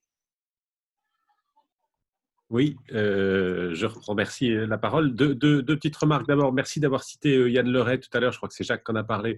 Et effectivement, il nous a un peu inspiré euh, avec son interview pour générer ça. Donc, je l'avais d'ailleurs convié ce soir, mais il ne pouvait pas être là. Donc, voilà, c'est un petit clin d'œil sympathique. je rebondis aussi sur le fait de, citer les traducteurs, hein, parce qu'on en a pas mal échangé en amont. Et, et, je sais, Céline, que tu es très sensible sur le fait non, j'ai pas dit ça. Euh, non, mais tu as raison, et notamment sur Instagram, où c'est peut-être le réseau social sur lequel on, le, cite le moins. Et, et, je sais plus, disais tout à l'heure que c'est une question d'habitude, on va pas dire d'éducation, mais d'habitude. Et en fait, une fois qu'on l'a fait, ça, vient tout seul, ça vient presque naturellement. Et, euh, on a préparé des petits hashtags avec, euh, avec Anthony, et Annie et d'autres. et, voilà ma question, en fait, je vais changer un peu les règles du jeu. Je vais en poser une différente euh, aux deux, euh, mais finalement, qu'elle le, même thème, c'est le thème un peu de la responsabilité. On a un peu tourné autour tout à l'heure, mais je voudrais le creuser de la responsabilité du traducteur. Et est-ce que ça vous crée parfois, je sais pas, une angoisse ou un stress? J'ai souvenir euh, pour Céline de, du livre Bleuet de, de, Maggie Nelson, euh, qui moi m'a complètement euh, bluffé. Je serais d'ailleurs jamais euh, allé dessus naturellement si je ne l'avais pas vu passer sur un de tes postes. Et, je me souviens très bien qu'à la fin, je me suis dit, mais, mais, mais comment on peut traduire ça et, comment on peut sortir de ça en se disant, je l'ai bien traduit? Et, Jacques, c'est peut-être un peu la même chose aussi quand on traduit des monuments comme, comme Abbé. Alors même s'il est mort, c'est peut-être plus facile, mais quand on a fini, on se dit waouh, euh, euh, quelle responsabilité j'ai pris. Euh, il y a peut-être une notion de, jugement des autres. Voilà. Est-ce que de temps en temps vous êtes un peu, un peu stressé ou un peu mal avec cette notion de responsabilité? Moi, j'essaye de, j'essaie de l'évacuer, mais bon, ça minutes et puis ça me, ça me retombe dessus tout de suite. c'est vrai que, surtout là, bon, en plus avec Maggie, il y, a, y, a, déjà tellement une image d'auteur culte qui est associée à son travail. Hein. Donc, c'était c'était pas lourd du tout, parce qu'en fait, je suis allée chercher cette traduction. Hein, donc, mais oui, c'était, c'était, c'était beaucoup de, beaucoup de plaisir, beaucoup d'exaltation.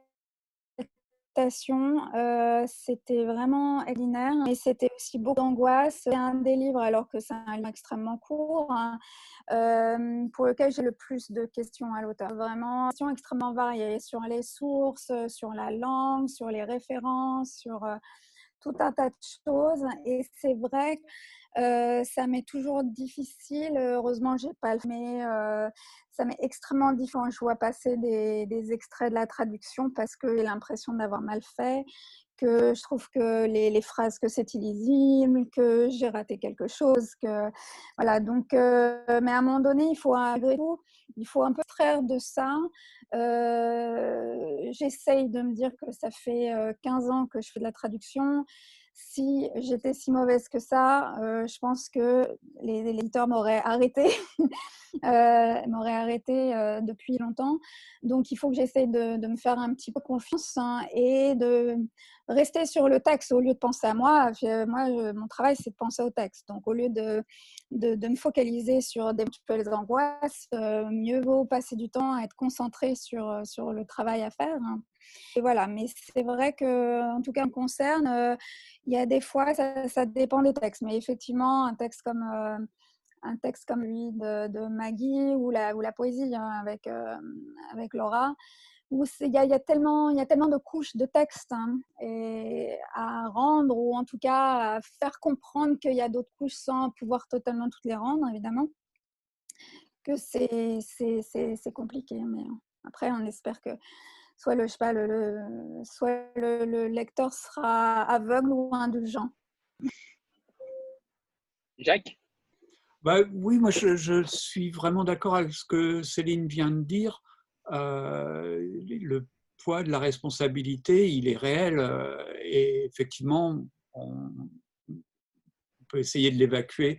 Le mieux, c'est d'essayer de l'évacuer euh, assez rapidement et puis de, de s'en remettre au texte et à ce qu'on pourrait appeler un, souci du travail bien fait. de, de, faire les choses avec le, plus grand sérieux. et voilà, il y a effectivement une responsabilité. On fait passer un texte d'une langue vers une autre et on parle beaucoup de retraduction en ce moment, mais quand même globalement, statistiquement, un texte ne se fait traduire qu'une fois. ça reste statistiquement rare d'avoir deux, trois, quatre, cinq traductions d'un même texte. Donc, donc c'est un peu un one shot. Et si, si c'est loupé, ben, si c'est loupé par la faute de la traduction, euh, ben, le, texte en question a, tout perdu. Quoi. Donc il y a effectivement une responsabilité. Mais on ne peut pas passer notre vie à, y penser. Et voilà. Mais il y a ce genre de responsabilité, elle est euh, pas du tout plus grande dans le métier de traducteur que euh, pour un médecin, un avocat, un garagiste qui vous refait vos freins et qui doit bien mettre euh, tous les boulons parce que euh, sinon sur l'autoroute ça risque euh, d'être mortel quoi. Donc bon. Une obligation de moyens et non de résultats. Oui, alors bah, si nous nous-mêmes on peut pas s'empêcher de se donner une, une, obligation de résultat malgré tout quoi. Mais enfin, je crois que tout ce que je veux dire tout simplement c'est qu'on peut on ne peut pas vivre et travailler en ayant ce, gros, cet énorme poids sur les épaules. On doit se débrouiller euh, pour faire, euh, pour faire autrement et avancer quand même. Aurore, est-ce que tu es là? Non? Oui, oui. Oui, c'est bon. Alors, c'est à toi. Euh, je ne sais pas si vous m'entendez. Parfaitement. Ah voilà. Alors, euh, ma question, j'espère qu'elle n'a pas été posée entre-temps parce que j'ai eu un petit souci technique. Euh, c'était de savoir si vous avez souvenir d'une œuvre que vous avez eu particulièrement difficile à traduire parce que, par exemple, les mots ne vous semblaient pas assez justes, une œuvre qui vous aurait donné du fil à retordre. Euh, moi, j'en ai eu pas mal. il y a eu notamment Notamment le, livre de Atticus Lich euh, chez Bûcher-Chastel, euh, parmi les loups et les bandits, euh, parce que déjà c'était un gros livre hein, qui racontait une histoire d'amour entre un gars qui revient d'Afghanistan ou d'Irak, là j'ai un trou tout à coup, d'Irak je crois plutôt, euh, et une chinoise originaire du Xinjiang. Elle est ouïghour. Hein. On entend beaucoup parler en ce moment des ouïghours. Hein. Euh, et ils se, ils se rencontrent à New York et c'est deux univers qui se clashent. Lui, c'est un fan en plus de musculation. Donc, il y avait il y avait son univers, elle, chinois, chinois, ouïghour, donc c'est encore très particulier. Son univers, lui, il est en, syndrome post-traumatique. Il se retrouve à, Flushing, dans le Queens, hein, dans un endroit, alors là, c'est même plus du multiculturalisme, c'est vraiment très, très, très brassé, où il y a des populations qui parlent un anglais très particulier, un anglais vraiment très urbain. Euh, il y avait énormément de choses euh, à gérer. Il y avait un rythme. Euh, c'est des, des, fans de course, tous les deux courent beaucoup dans le roman. Donc, il fallait être entraîné dans, dans cette course-là et tenir le rythme sur, je sais plus, 500 pages serrées. Et il y avait énormément de choses à gérer en même temps. Donc ça, ça, m'avait voilà, ça, ça, ça m'avait pas mal poser de, problèmes et ça avait été vraiment, vraiment passionnant. J'avais, adoré ça par ailleurs. Hein. Euh, je sais aussi euh, que hum, maintenant je m'y suis un petit peu habituée, mais quand j'ai traduit Solide, hein, là pareil, c'était une autrice que je voulais traduire, que j'essayais en fait de, caser chez des éditeurs jusqu'à ce que je comprenne que l'Olivier l'avait acheté. Donc là, je les ai. J'ai euh, pour dire, et en fait, on va dire que c'est moi qui vais le traduire. Et, hum, et c'était très bien, mon enthousiasme, c'était super, sauf que j'ai pas particulièrement l'habitude de la non-fiction. Euh, et il a fallu que je m'adapte à ça. C'est un rythme de phrase, une façon de passer, de faire passer. Là, on fait l'information. Donc, c'est aussi euh, au fait, euh, aux d'exposer la, la, réalité qui est, qui est très. et voilà, il m'a il fallu un gros, gros temps d'adaptation pour ça. Voilà, puis après, je pense que tous les textes posent des, des difficultés un petit peu euh, particulières. Jacques? Ouais, alors en ce qui me concerne, je, réfléchissais pendant que Céline euh, répondait. Euh, je, n'arrive pas à, Je ne pourrais pas citer un livre qui m'aurait donné du fil à retordre de, de façon particulière. C'est-à-dire, ils, ont tous leurs difficultés, tous leurs spécificités, et, c'est comme ça. Par contre, ce que je pourrais peut-être dire, c'est qu'il y a deux, il y a deux genres de fil à retordre. Euh, il y a le fil à retordre d'un texte beau, écrit dans une langue maîtrisée, avec des effets qui sont voulus, recherchés, euh, jusqu'au jeu de mots, les effets poétiques, tout ce que vous voulez, les allitérations, tout ce que vous voulez. Et ça, c'est le bon fil à retordre. C'est celui que je crois on aime quand on est traducteur, euh, celui auquel on aime se coltiner et on prend notre fil, on le tord, on le retord, on le redétore. Et euh, quand tout va bien, on finit par y arriver. Et il y a un autre genre de fil à retordre, c'est euh, ben, les passages, je dis passages parce que j'ai la chance, c'est jamais que sur des brefs passages, mais euh, le cauchemar, c'est les textes mal foutus, les textes mal écrits en, anglais, euh, confus, euh, avec, des, avec des tas de ruptures de construction dans les phrases. Alors c'est vrai que l'anglais est un peu plus tolérant sur les ruptures de construction, mais le vrai fil à retordre, enfin ce que j'entends moi, c'est ça, c'est les moments où c'est mal foutu et on se dit en tant que traducteur, on se dit mince, voilà, ça, si on si on si on traduit le mal foutu, ça sera pour, ça sera pour notre pomme, c'est sûr. Euh, et, donc, euh, il, faut, euh, il faut reprendre, il faut. et bon, heureusement, comme je le disais dans, dans l'entretien écrit, ben, et c'est pareil pour Céline, de, ce que, ce que je peux voir de tout ce qu'elle traduit, c'est que on a la chance de pas être vraiment confronté à ça, ou alors de façon très ponctuelle. Et voilà. Karina? Je, je, confirme juste euh, que là, les, les, textes pas bien écrits, c'est un cauchemar. Ouais. Ça, je confirme.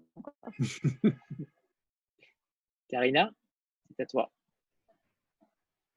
Il faut activer. Ouais. Il faut que tu actives le micro. Voilà, super. Pardon.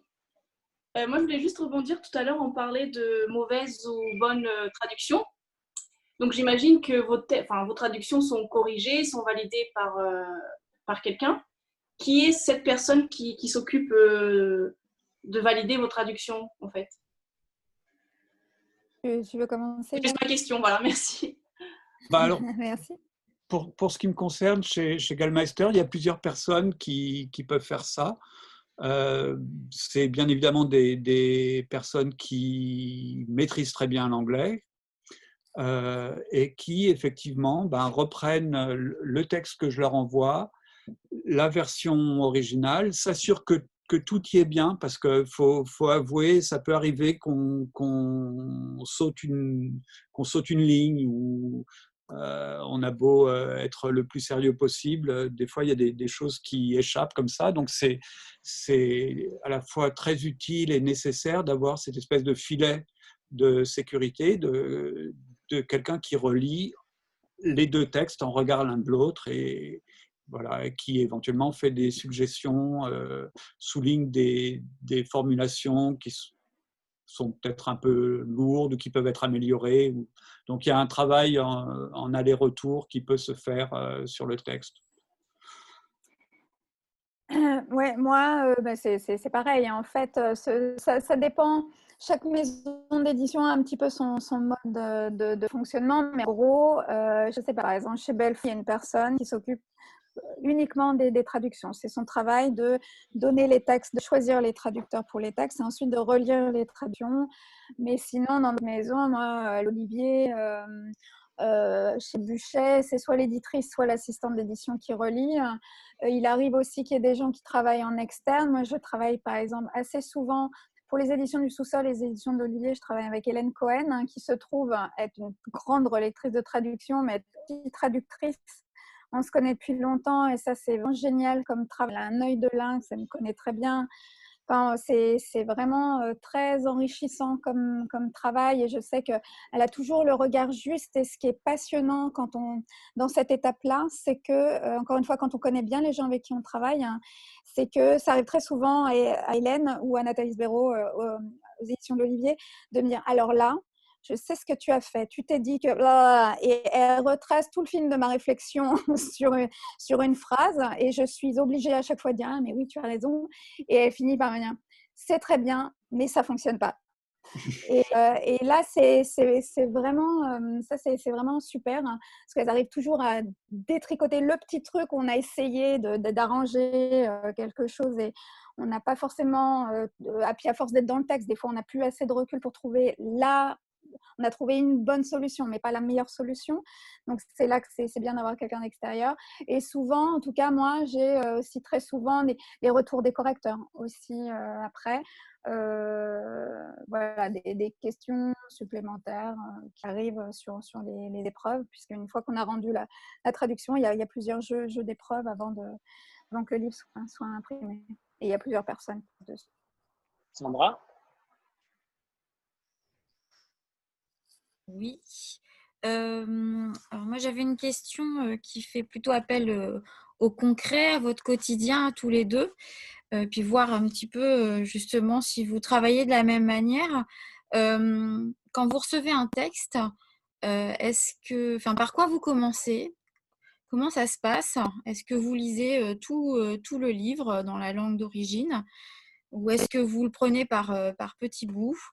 Voilà, et peut-être que vous envisagez les choses différemment, Céline et Jacques, je ne sais pas. Voilà, concrètement, euh, quel est un petit peu le, quelles sont les étapes en fait de votre travail, notamment au début hein, euh, de, votre travail quand vous recevez le texte?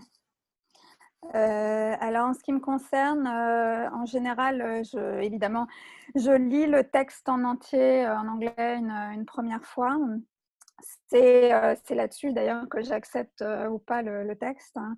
Et ensuite, en fait, euh, moi, je fonctionne par, par différents jets. Je fais un premier jet très, très, très, très mauvais qui me sert uniquement en fait à remplir les pages et à scanner le texte pour voir les problèmes. Ce qui fait qu'il faut surtout que personne ne regarde ce premier jet parce qu'il n'y a pas une seule phrase qui est correcte.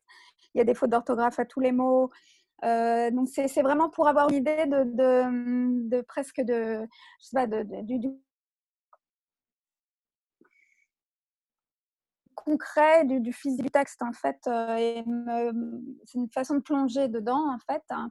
et en plus c'est turant parce que comme ça se fait assez vite hein, je, fais 20 feuillets euh, par jour hein, et comme ça ça me permet de repérer les problèmes sans avoir à y réfléchir tout de suite donc, ça me laisse un petit temps de, de répit, en me dire ah ouais ça ça va ça va être galère, mais j'ai pas à y réfléchir tout de suite. Et euh, en ce qui me concerne, j'ai remarqué que le cerveau travaille tout seul, donc de lui laisser un petit temps de réflexion euh, passive hein, quelque part.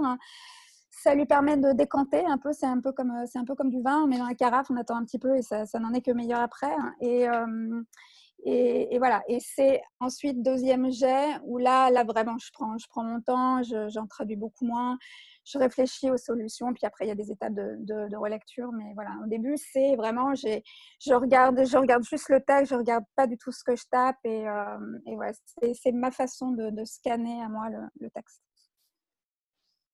Et Jacques, quant à vous? Ah bah alors, euh, bon, on est entre nous là, vous le répéterez pas hein, ce, que, je vais vous dire. Euh, moi, contrairement à, Céline, c'est inavouable. Hein. Il n'a euh, pas lu le texte. Je, je, ne lis pas le texte avant. alors, avant que j'explique un petit peu, il faut savoir qu'au final, le texte aura été lu et relu et re-relu par moi et puis ensuite par d'autres, 3, 4, 5, 6 fois, enfin ça dépend. Donc le texte aura eu sa dose de, lecture intégrale et de lecture rétrospective et tout ce qu'il faut. Mais euh, j'ai arrêté de lire le, texte euh, avant de le traduire il y a déjà pas mal de temps. Euh, il y a plusieurs raisons à ça. il y a une raison enfin, non, la, raison principale, c'est que je trouve cette première lecture particulièrement pénible en fait, d'être dans la situation de lire sans traduire un texte dont je sais que je dois le traduire. Et ça m'arrivait très souvent, j'étais dans le métro, dans le bus ou sous ma couette en train de lire un livre sans le traduire et de, de, tomber sur une phrase en me disant Ouh là là, celle-là, ça va être un peu coton. Euh, et puis, ça arrive aussi, parfois, paf, on a tout de suite la, bonne idée, la, bonne solution euh, pour, cette difficulté. Et mais, bon, on est dans le bus, on est sous notre couette, on est en train de pas traduire. Et on se dit quand même, bien, cette bonne idée, il faudrait quand même que je la note parce que euh, je risque de l'oublier quand j'arriverai page 250, que je traduirai. Et donc, euh, je, trouvais cette situation de lecture euh, pénible, euh, un peu fatigante. Et voilà. Et par ailleurs, je, je m'offre le luxe de me garder tout ce qui est phénomène de suspense ou d'envie de, de, savoir ce qui va se passer ensuite ou d'envie de, de, la connaissance qu'on a d'un personnage. Enfin bref, tout ce qui fait que le lecteur lambda, la lectrice lambda continue à tourner les pages du, roman, bah, je l'ai moi aussi euh, dans mon travail, mon premier travail de premier jet. Euh, et ben, ça m'arrive souvent d'avoir ce petit plus le matin en me disant Ah bah ouais, tiens, c'est vrai, je les ai laissés euh, à tel moment, qu'est-ce qui va se passer ensuite et tout. voilà. Et donc, je fais mon, premier jet. Alors, j'entendais ce que tu disais, Céline, sur euh, le fait que tu faisais un premier, un premier jet très grossier, rapide, pour euh, euh, sans doute débroussailler et baliser un peu l'ensemble du texte. Moi, je crois que mon premier jet, sans doute plus lent que le tien, est déjà en fait assez propre. Même si il a vraiment vraiment besoin d'un deuxième passage souvent d'un troisième passage aussi, et puis après des retours des, lecteurs, lectrices, correcteurs, correctrices dont on vient de parler. Mais voilà. Alors, avant d'entamer avant les, les, prochaines questions, il en reste encore quelques-unes.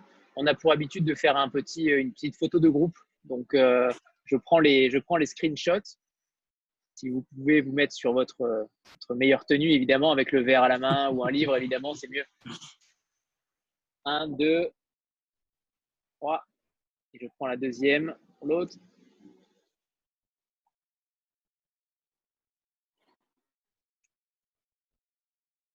C'est bon, super.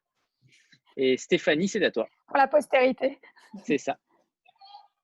Oui, moi j'avais une question sur euh, la traduction des textes qui sont assez euh, poétiques, sans forcément être de la poésie, mais euh, par exemple tout à l'heure vous avez parlé de Laura Kaziske, et même si c'est de la prose, comment on fait en fait pour, traduire ces effets-là, parce que la métaphore c'est quand même, pour saisir une métaphore, il faut, il faut quand même entrer dans la conscience de l'auteur, il faut arriver à suivre le fil de sa pensée. Euh, et de son imaginaire aussi. Donc, euh, est-ce qu'on arrive comme ça à entrer dans la conscience de quelqu'un pour euh, restituer l'émotion qui, qui, est traduite par la métaphore?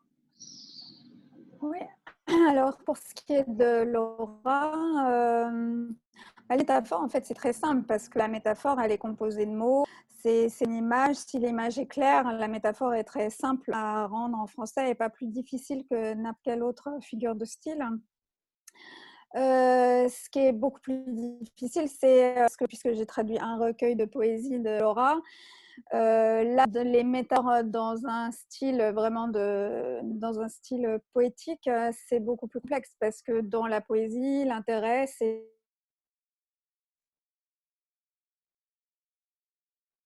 tout ce qui n'est pas dit, hein. c'est les blancs, c'est le silence c'est c'est la polysémie aussi. Moi, c'est mon, mon problème, en fait, voir que dans, dans, un texte de prose, un, mot, la, polysémie est coupée par le contexte.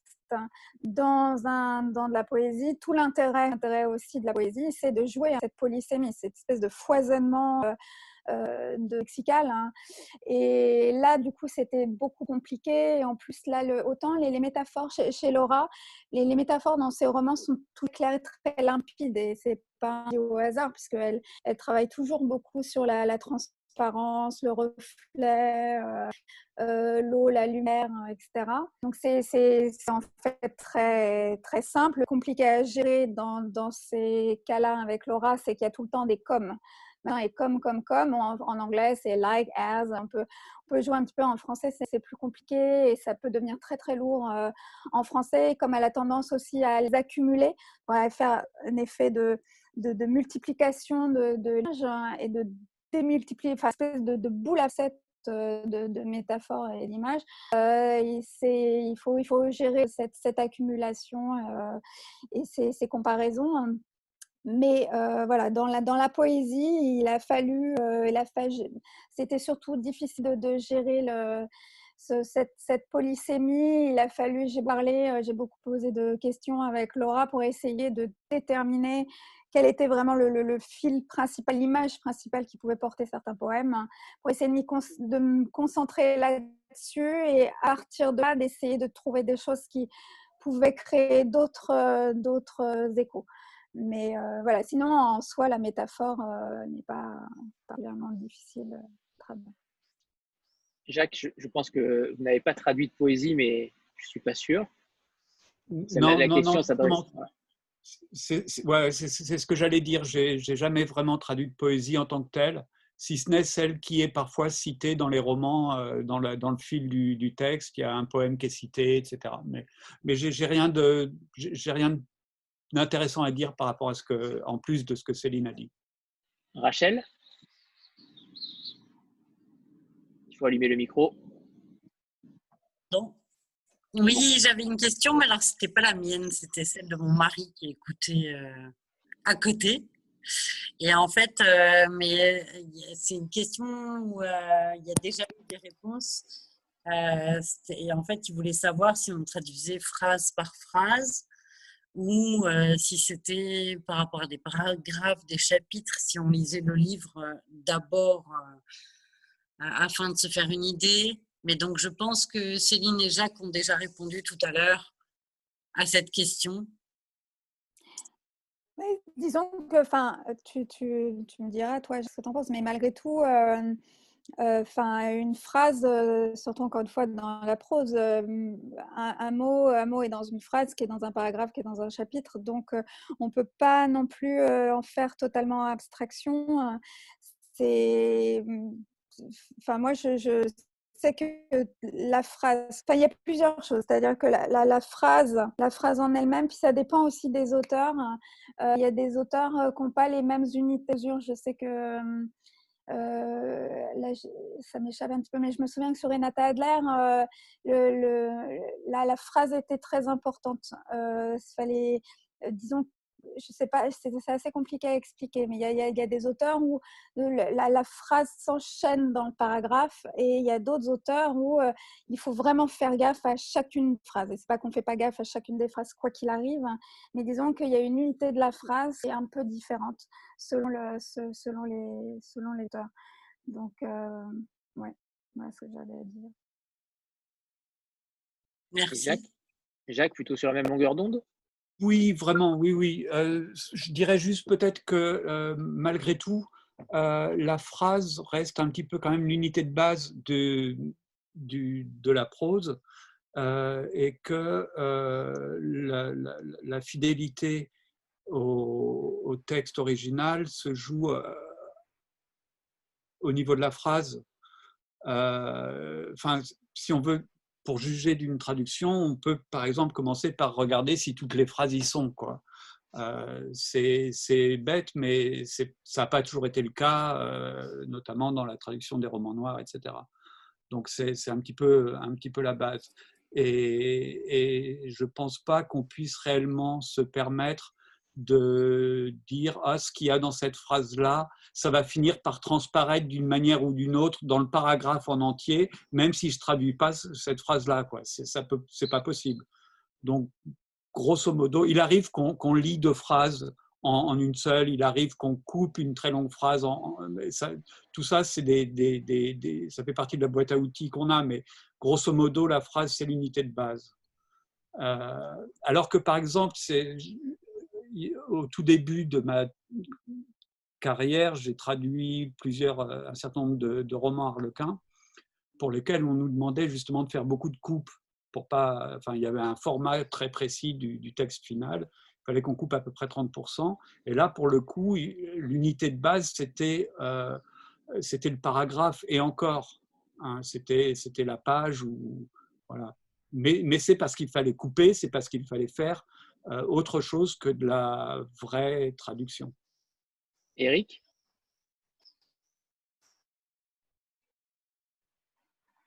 Eric Ouais, c'est à toi.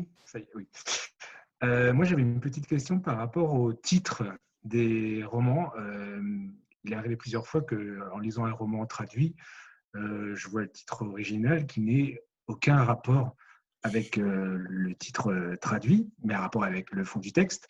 Et je voulais savoir si les traducteurs avaient la traduction du titre aussi, ou si c'était plus le rôle de l'éditeur, par exemple Alors, euh, pardon, Céline, si tu veux peut-être. Euh, euh, en, fait, pour ce qui me concerne, je fais, des, propositions. Alors, il y, a, plein de cas, malgré tout, où le, le, titre se traduit de façon assez évidente. Mais il y a effectivement des, cas où le titre original euh, on, peine à, lui trouver une traduction fidèle et, un peu littérale, et parce que ça sonne pas ou parce que voilà. Euh, et, dans ce cas, il, faudra peut-être chercher autre chose. Et pour ce qui me concerne, euh, je suis content de ne pas avoir le final cut, de ne pas avoir la dernière main ou la dernière décision sur ce qui relève du titre. Euh, parce que euh, le titre, c'est la, vitrine du, roman, qu'un mauvais titre peut plomber, je pense, un, un roman, fait qu'il ne trouvera pas son public, etc. Et je suis content qu'il y ait des gens qui prennent cette responsabilité à ma place, qui sont parfois plus des gens autour du, marketing ou de, ou de la com ou de ce genre de choses.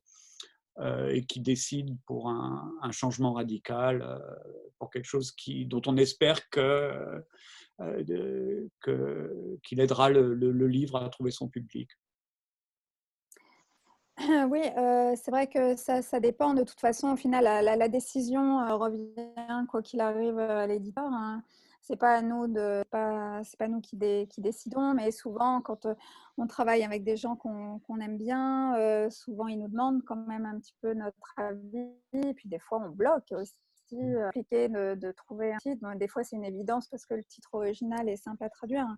mais il arrive plein de fois aussi où c'est quand même très compliqué je sais que par exemple pour Don Carpenter le temps pour les braves ça c'est moi qui l'ai trouvé et ça a été, enfin, on s'est vraiment pris la tête euh, sur ce, sur ce titre-là, qui n'a rien à le titre original qui était Hard. Donc, euh, c'est en gros, il pleut à verse, quoi. Euh, horrible. Hein. et, et, voilà, on en a beaucoup discuté. Puis finalement, on s'est tous dit que voilà, ça, le temps pour les braves, il y avait pouvait y avoir plein de, de, de, connotations, puis ça, ça, ça, correspondait bien au livre. On s'est beaucoup pris la tête sur le Atticus aussi, qui était euh, un très beau titre en, anglais, qui était Preparation for the Next Life. C'est, je crois que c'est Tim Surat ou un truc comme ça. Donc, c'est une préparation à la vie dans l'au-delà. Hein. Euh, mais bon, c'est très, ça sonne très bien en anglais, mais c'est horrible euh, en français. Et finalement, c'est l'éditrice Juliette Ponce qui a euh, trouvé une phrase dans le texte, euh, c'est parmi les loups et les bandits, hein, et qui là aussi, évidemment, c'est du texte, donc ça, ça, sort bien. Et puis, euh, donc, donc, voilà, c'est un peu, c'est bien d'en parler ensemble. Il y avait aussi un autre Pierre euh, qui s'appelle The Painter, le, deuxième livre de, de, Peter, hein. donc le peintre. Et on s'est dit le peintre, on va penser peintre en bâtiment, euh, donc ça va pas être possible. Hein. Et, euh, et, finalement, c'est l'éditrice Myriam Anderson, dans, un grand moment de, de lyrisme, qui a trouvé Peintre, péché et laisser qui était voilà, qui a, très bien fonctionné. Et donc voilà, c'est des fois un travail d'équipe, des fois pas du tout, ça s'impose. Et, et, on essaye, hein. en fait, le, but, c'est que ça, c'est ce qu'on voit en premier, la couverture et le titre. C'est quand même d'accrocher un tout petit peu le, le, lecteur avec un titre pas trop compliqué ou pas trop repoussant, qui donne une idée du texte sans trop en dévoiler non plus. Laurent? Alors, pardon, pardon, allez-y. Oui, je peux juste rajouter quelque chose par rapport, par rapport à cette question, c'est que les, les, titres originaux eux-mêmes sont déjà très souvent le résultat au minimum d'un dialogue entre un éditeur américain, par exemple, et, et l'auteur, euh, et que ce n'est pas nécessairement l'auteur original lui-même qui avait choisi le titre original euh, que, que l'on nous demande de traduire. Et il arrive, j'ai repensé au cas de, du roman de Benjamin Whitmer, Évasion, euh, qui n'a pas été traduit, euh, qui n'a pas été pardon, publié encore en anglais aux États-Unis. Et il avait un titre de travail complètement différent qui était Old Lonesome, le nom de la prison d'où les prisonniers s'évadent. Et c'est donc un nom propre. Donc on pourrait penser qu'en tant que nom propre, on le conserve, etc. Mais difficile à prononcer en français, il n'aurait pas parlé. Bref, l'équipe éditoriale a opté pour le titre Évasion et Benjamin Whitmer a adoré. Et euh, si ce roman paraît un jour aux États-Unis, il sera publié très probablement sous le titre Evasion. Incroyable. comme quoi, il y a des belles histoires. Ouais, moi ça aussi, où le, le, devait sortir là au mois de mai, finalement, il a été, avec cette petite pandémie là que nous traversons, a été repoussé en 2021. Euh, c'était le, deuxième livre de Abidjani chez Actes Sud. Euh, titre de travail est Zoomania et euh, qu'on adorait avec Myriam. Hein. sauf que l'éditeur a trouvé que Zoomania, ça faisait trop penser à Zooland, le film avec Ben Stiller, hein, un peu déjanté. Donc ils ont changé le titre hein, pour l'appeler The Wildlands, qui est, un, lieu dans, le livre, The Wildlands. Et nous, on a décidé en français, par contre, de garder Zoomania parce que ça, on trouvait ça assez parlant et beau et intéressant et, mystérieux. Donc voilà. Florent? Merci. Euh, alors moi, je reviens poser une question. En fait, c'était pour Sophia parce qu'elle a peur que son ça marche pas très bien. Donc en fait, euh, Jacques, euh, on, revient enfin un peu sur le fait que vous, vous aviez dit qu'il y a très peu statistiquement de chances qu'un livre soit retraduit. Et en fait, on se posait la question, euh, notamment quand il y a marqué une nouvelle traduction, est-ce que c'est le, est-ce qu'on juge en fait que le, livre euh, a été mal traduit ou est-ce que c'est parce qu'on se dit euh, on va le remettre au goût du jour? Par exemple, notamment le cas du Seigneur des Anneaux, qui est une vieille, enfin, qui est un livre qui a été écrit il y a longtemps, donc est-ce que c'est pour remettre avec la prose d'aujourd'hui il peut y avoir plein de raisons pour euh, décider de retraduire un livre, euh, parmi lesquelles des raisons commerciales, euh, effectivement, notamment quand les livres tombent dans le domaine public. bon, c'était le cas pour 1984, c'est le cas pour Autant n'emporte le vent. C'est, enfin, bon, voilà, un livre tombe dans le domaine public, accessible à tout le monde, quelqu'un peut proposer une nouvelle traduction. Il y a aussi souvent des, euh, des traductions qui, qui ont vieilli, qui étaient soumises à des pratiques de traduction qui n'ont plus lieu actuellement. Par exemple, pendant longtemps, euh, les traducteurs en français euh, se sont montrés très très pudiques par rapport à tout ce qui est langage parler, vulgaire, grossier, etc. Et on avait des, des, des, traductions dans un français très châtié de, de, de, dialogues euh, censément, euh, enfin à l'origine plus, plus familier, plus, vulgaire. Mais il, peut y avoir, il peut y avoir vraiment des tas de raisons pour, euh, pour la traduction. C'est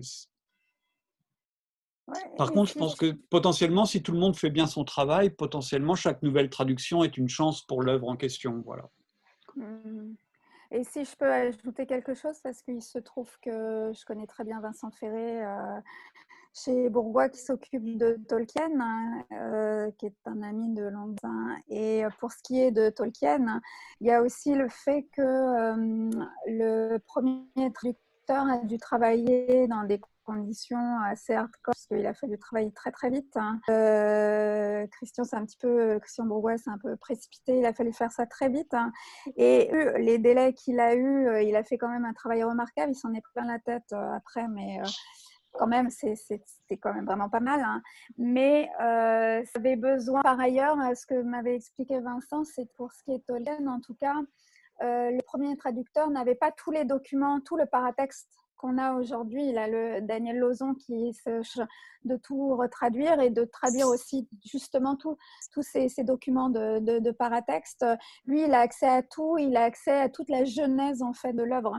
Donc, euh, il, a, il, connaît toutes les phases de, travail de, Tolkien sur cette œuvre-là et il peut vraiment traduire du coup là pour le coup euh, au plus près du texte et en, restant le plus euh, fidèle possible, ce, que, ce qui n'était pas, ce pas accessible en fait au premier traducteur dans les, je sais plus quand c'était, dans les années 60-70. Séverine? Oui. Euh, récemment, dans une de mes dernières lectures, je trouvais une mention sur la traduction que j'avais jamais rencontrée. Alors, elle est peut-être courante, mais c'était la première fois. C'était marqué traduit par, révisé par l'éditeur. Et donc, j'avais jamais vu ça. Je voulais savoir si c'était courant et ce que ça signifiait. En général, c'est juste que quand on quand on retraduit pas et que ce sont en général des traductions un petit peu anciennes qui nécessitent pas forcément qu'on les retraduise complètement, mais qui ont besoin d'être un peu dépoussiérées. Je sais que c'est le cas sur Bernard Malamud, par exemple. Hein, euh, euh, où il y avait plein de bonnes choses et c'était pas la peine parce que ça coûte très cher hein, de, de, de, faire une traduction euh, donc, euh, bah, il suffisait en fait de, faire intervenir un, traducteur pour, ou quelqu'un pour réviser la traduction et la, et dépousser. Moi, j'ai fait ça pour euh, fait ça pour Tolkien d'ailleurs pour le, les lettres du Père Noël et puis pour les aventures de Tom Bombadil. Hein. les traductions anciennes, il y avait des passages qui n'avaient pas été traduits et voilà, j'ai révisé. Eva?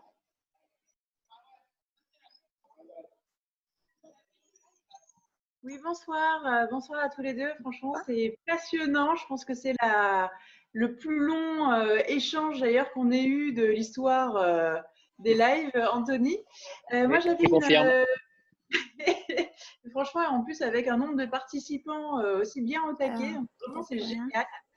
en fait, c'était ce que vous étiez, c'était, je rebondis sur la question de Séverine qui parlait de réviser par l'éditeur ce qu'on voit dans certains euh, romans traduits aussi, c'est que parfois il y a deux traducteurs. Euh, c'est traduit par euh, un tel et un tel. Et je voulais savoir si ça vous était déjà arrivé de faire des traductions comme ça à quatre mains et comment ça s'organise? Jacques, tu as déjà fait ça, toi? Alors, moi, ça m'est arrivé une fois. Euh, ça m'est arrivé une fois parce que euh, tout bêtement, j'ai eu des problèmes de santé un peu sérieux, euh, rien, enfin complètement réglés, tout, va bien, mais j'ai été empêché de continuer mon travail sur, en plein milieu d'un roman. C'est le, le, roman de Abbé, Seuls sont les indomptés. Et il fallait malgré tout que ce roman se termine et c'est ma, très talentueuse collègue Laura Derajinski qui a pris le, flambeau à peu près à mi-parcours et qui a très brillamment ben, terminé le, travail. Et, ça s'est fait comme ça pour des, pour des raisons un peu de, de force majeure. Euh, mais j'ai jamais eu l'occasion sinon de... Ah si, il y a très longtemps, pour un très gros volume en sciences humaines sur euh, aux éditions de l'Éclat, les histoires des cultures juives, une somme de peut-être 1000, euh, 1000 euh, pages qui était constituée de, c'était en quelque sorte un recueil d'articles. Et donc, le, travail a été partagé entre moi et un autre traducteur, mais c'est quand même très différent. on a fait chacun nos, nos, nos articles et, et il ne s'agit pas d'un roman. Enfin bon, voilà. Donc, non, je n'ai pas grand-chose à dire en fait. Céline non plus, hein, c'est ça? Non, non, non, ça m'est arrivé. On me l'a proposé et euh, comme j'avais peur d'être psychorigide. Euh, et non, mais c'est parce que c'est aussi une histoire d'organisation. J'ai peur de ne pas, pas bien débrouiller dans cette nouvelle organisation. Mais après, je sais qu'il y, a des gens qui, qui, fonctionnent très bien. Hélène Cohen, dont je vous parlais tout à l'heure, qui est un rôle de maître, a magnifiquement euh, Journal d'une femme noire euh, de Kathleen Collins, édition de portrait, euh, avec Marguerite Capel. Et, elles ont vraiment une facile ensemble et s'organisent. Et c'est intéressant de les entendre parler là-dessus. Rita?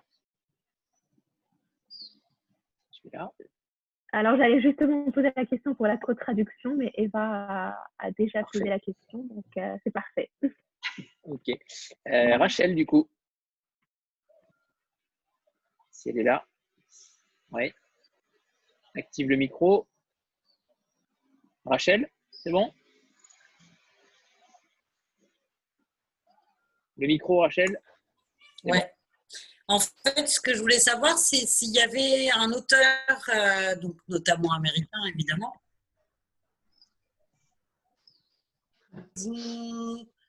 que vous aimeriez vraiment soit réinterpréter, soit amener à notre connaissance, à nous francophones. Dans une retraduction ou un texte inédit? Eh ben, L'un ou l'autre. Soit quelque chose que vous connaîtriez, et que et qu'on ne connaîtrait pas encore euh, nous francophones, soit une retraduction. Est-ce qu'il y a quelque chose qui, enfin un auteur en tout cas qui qui vous donnerait l'envie? Ah bah, moi il y en a plein, mais c'est on enfin moi j'en lis quand même pas mal des, des, des bouquins. Euh, pas, pas d'ailleurs pas forcément des bouquins très récents, mais des bouquins du XXe siècle. Encore, je suis, pas, je suis pas du tout spécialiste du XIXe et tout, mais euh, des, des, bouquins qui n'ont pas été traduits en français, d'auteurs extraordinaires, mais il y a des tonnes. Quoi. Donc, euh, en, choisir un, là, ça ne vient pas tout de suite, mais mais il y a de quoi. quoi. On manque pas, et pas que les Américains, dans les anglophones, il y a des, les Anglais, les Irlandais, euh, les, les Néo-Zélandais, les Néo-Zélandais sont très peu publiés. On a quelques-uns qui sont publiés au vent. Euh, euh, mais, mais bon, c'est assez, ça reste restreint. D'ailleurs, même les pays anglo-saxons, les Néo-Zélandais sont pas très visibles. Mais voilà, il y, a vraiment plusieurs choses à faire. Et Jacques Est-ce qu'il y en a un en particulier ou non? Sincèrement, là, je n'ai pas d'idée particulière. pas grand-chose à contribuer. Sandra? Oui, euh, merci. Euh, c'était une question par rapport euh, aux deux langues. je voulais savoir quel était votre rapport en fait par rapport à ces deux langues? Voilà, est-ce qu'il y en avait une finalement que vous préfériez sur les autres? Alors, c'est un peu comme les enfants, je pense que c'est un peu compliqué, voire impossible évidemment. mais voilà, est-ce que finalement, à force de traduire, vous n'avez pas une tendance à préférer finalement la langue étrangère ou vice-versa, à force de travailler la traduction Est-ce que finalement vous vous dites, bah, le français, c'est la plus belle des langues? Euh, alors, elle n'est pas simple celle-là. Hein non, mais. Vas-y, euh, vas-y. À force de lire en anglais et d'écrire en français, euh, je crois que j'aime lire en anglais et écrire en français. je, me suis, je me suis rendu compte que j'avais perdu beaucoup, beaucoup de mes automatismes pour écrire en anglais directement.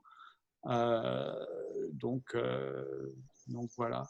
Euh, quant, à la beauté intrinsèque des langues, vraiment, ce n'est pas, pas quelque chose en lequel je crois. je ne crois pas qu'il existe de langues moches et je ne crois pas qu'il existe de langues intrinsèquement belles. Je pense qu'il y a juste des poètes et des auteurs qui ont su, dans leur langue personnelle, faire ressortir la, la beauté ou, la précision de, des langues qu'ils pratiquent. Et Céline? Oui, moi, sur, sur la, sur la, oui, je suis entièrement d'accord sur l'histoire de la beauté des langues. De toute façon, moi, il suffit de voir film dans une d'un autre pour me dire ah, mais je vais apprendre cette langue. Je les trouve toutes incroyables. Et après, euh, c'est vrai que le, rapport à la langue, euh, je sais que bah, pendant, pendant pas d'années, je suis trop allée dans les pays anglo-saxons parce que j'avais tellement de travail, il fallait que, que, je fasse un petit peu mon trou et je peux travailler. Hein. et du coup, j'ai perdu aussi un petit peu de, ce rapport très intime à l'anglais. Mais depuis là, quelques années, je me remets à partir plus souvent, euh, notamment aux États-Unis ou au Canada. Euh, et, j'ai retrouvé un bel plaisir d'écrire et de parler en anglais, mais le truc avec la traduction, c'est que par contre, euh, j'ai cette même sensation que quand j'étais au lycée, que je, je Parallèlement aussi de l'anglais, j'apprenais l'espagnol et le russe. Hein, et que quand il était question de parler espagnol, euh, j'avais l'anglais qui me venait. En, russe, c'était l'espagnol. Tout se mélangeait un petit peu. Et, et j'ai ce truc-là quand, quand, je parle anglais maintenant, j'ai l'impression de parler français. Mais quand j'écris français, j'ai l'impression de parler anglais. Euh, donc, euh, tout ça se mélange un peu, mais c'est un, plaisir et aussi c'est un, gigantesque, un énorme plaisir de, lire en et d'écrire français, euh, de, de, de, faire cette rencontre-là. Clarine? Oui, alors bonsoir à tous les deux et vraiment euh, merci pour cet échange passionnant. J'ai plusieurs questions qui sont passées à la trappe, mais il m'en reste une qui m'est venue à vous écouter. Quand vous réécrivez sur, quand vous retraduisez un auteur que vous avez déjà traduit, est-ce que vous re-rentrez dans la peau que vous aviez pris à la première fois ou est-ce que vous changez? Est-ce qu'il y a comme un jeu d'acteur en fait qui se fait quand vous retrouvez un auteur ou est-ce que vous faites à chaque fois le travail de, zéro Je ne sais pas si je suis très claire dans ma question, mais voilà, c'est savoir si vous retrouvez des automatismes ou si à chaque fois vous, vous renouvelez systématiquement d'un livre à l'autre d'un auteur que vous avez déjà traduit.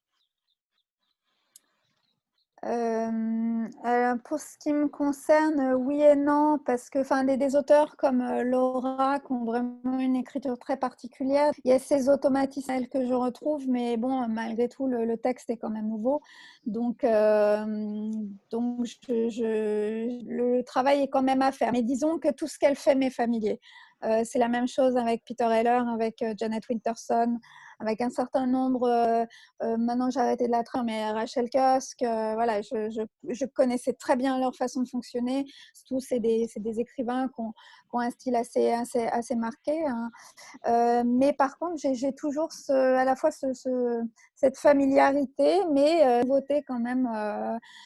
Parce que même si on retrouve, il y a quand même toujours potentiellement un nouveau champ lexical, d'autres histoires, euh, il faut euh, Enfin, il faut, il faut quand même toujours se, toujours se euh, incarner. C'est ce que vous disiez, c'était vraiment la bonne métaphore. C'est tout le temps la, métaphore quand je parle de traduction, c'est exactement la même chose que le métier d'acteur. En fait, faut, faut incarner un personnage. En fait, faut et, quand je dis incarner, c'est pas une image, hein, c'est vraiment physique.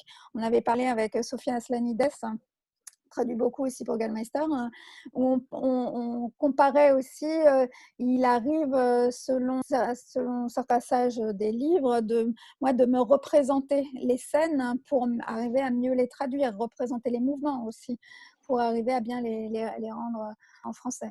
Donc, euh, c'est à la fois familier et quand même un petit peu neuf. Jacques, vous intervenez quand vous voulez. on, on, pose la dernière question, ça vous va? Oui, oui, oui. Allez, Annie Rose, tu finis?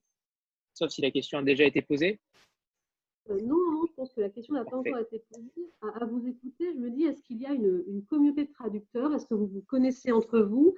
Est-ce que vous vous euh, demandez euh, des conseils quand parfois vous bloquez sur, sur un texte? Quel est le lien en fait entre traducteurs d'une même langue? Vas-y, Jacques. Ben, on se déteste, comme vous pouvez le voir. Euh, c'est pour ça que la visio, c'est bien, parce que sans ça, on se serait déjà tapé dessus. Et non, en fait, euh, ben, c'est quand même un métier très, très individuel, avec des personnalités un peu satellisées partout. Euh, et moi, c'est petit à petit que j'ai rencontré des, gens. Alors, j'ai des amitiés avec d'autres, de, de, de, vraies amitiés avec d'autres traducteurs, notamment pour, pour Gallmeister, Sophie Asmanides, dont tu viens de parler, Céline, euh, Anatole, Anatole Ponce, Laura Derajinsky.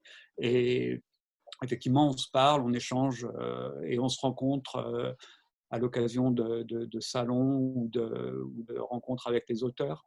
Mais je n'ai pas le, sentiment d'une grosse communauté, je ne sais pas. Je sais pas. Oui, je dirais que c'est plutôt des, des groupuscules en fait.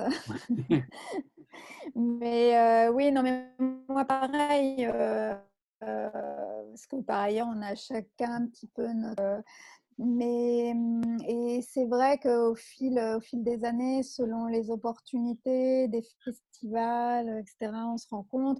Ou tout simplement, moi, j'ai des, amis rencontrés qui travaillaient dans l'édition, euh, qui étaient assistants d'édition, éditrices, qui sont devenues traductrices, en fait. Donc, je connaissais dans leur, leur vie. Euh, et, et, voilà, et on échange beaucoup. Mais ça m'arrive aussi de... Mmh, j'ai des amis écrivains dont dont une Céline Curiol qui est, autrice, mais qui a vécu longtemps en fait aux États-Unis, a été correspondante euh, pour Libération euh, là-bas. Et, euh, et comme elle a vécu longtemps aux États-Unis, puis elle a travaillé pour France 24 aussi longtemps, donc elle a une excellente connaissance de l'anglais. elle de la non-fiction, elle a travaillé pour l'ONU, elle a fait différentes choses. Donc son, son regard est assez, assez intéressant en fait. Donc je, je, me retrouve souvent à lui poser donc en action en fonction des. Donc, ça, ça, ça, m'arrive. Et, et, oui, il y a. Et j'ai quelques amis qui, qui traduisent différentes. Si ça, c'est intéressant de, de parler de, de, ça. Mais effectivement, une, une commune, il, y y a une communauté de fait parce que voilà euh, mais, euh, mais, après on se alors pardon, et, Jean-Marc et, Rita avaient une autre question, mais euh, je pense que ça va faire quand même très très tard pour vous. On ne voudrait pas non plus vous, bloquer. Euh, merci infiniment à Jean-Marc et Séverine qui ont réussi à, vous convier et c'était pas si simple. Donc euh, merci infiniment à tous les deux d'être là.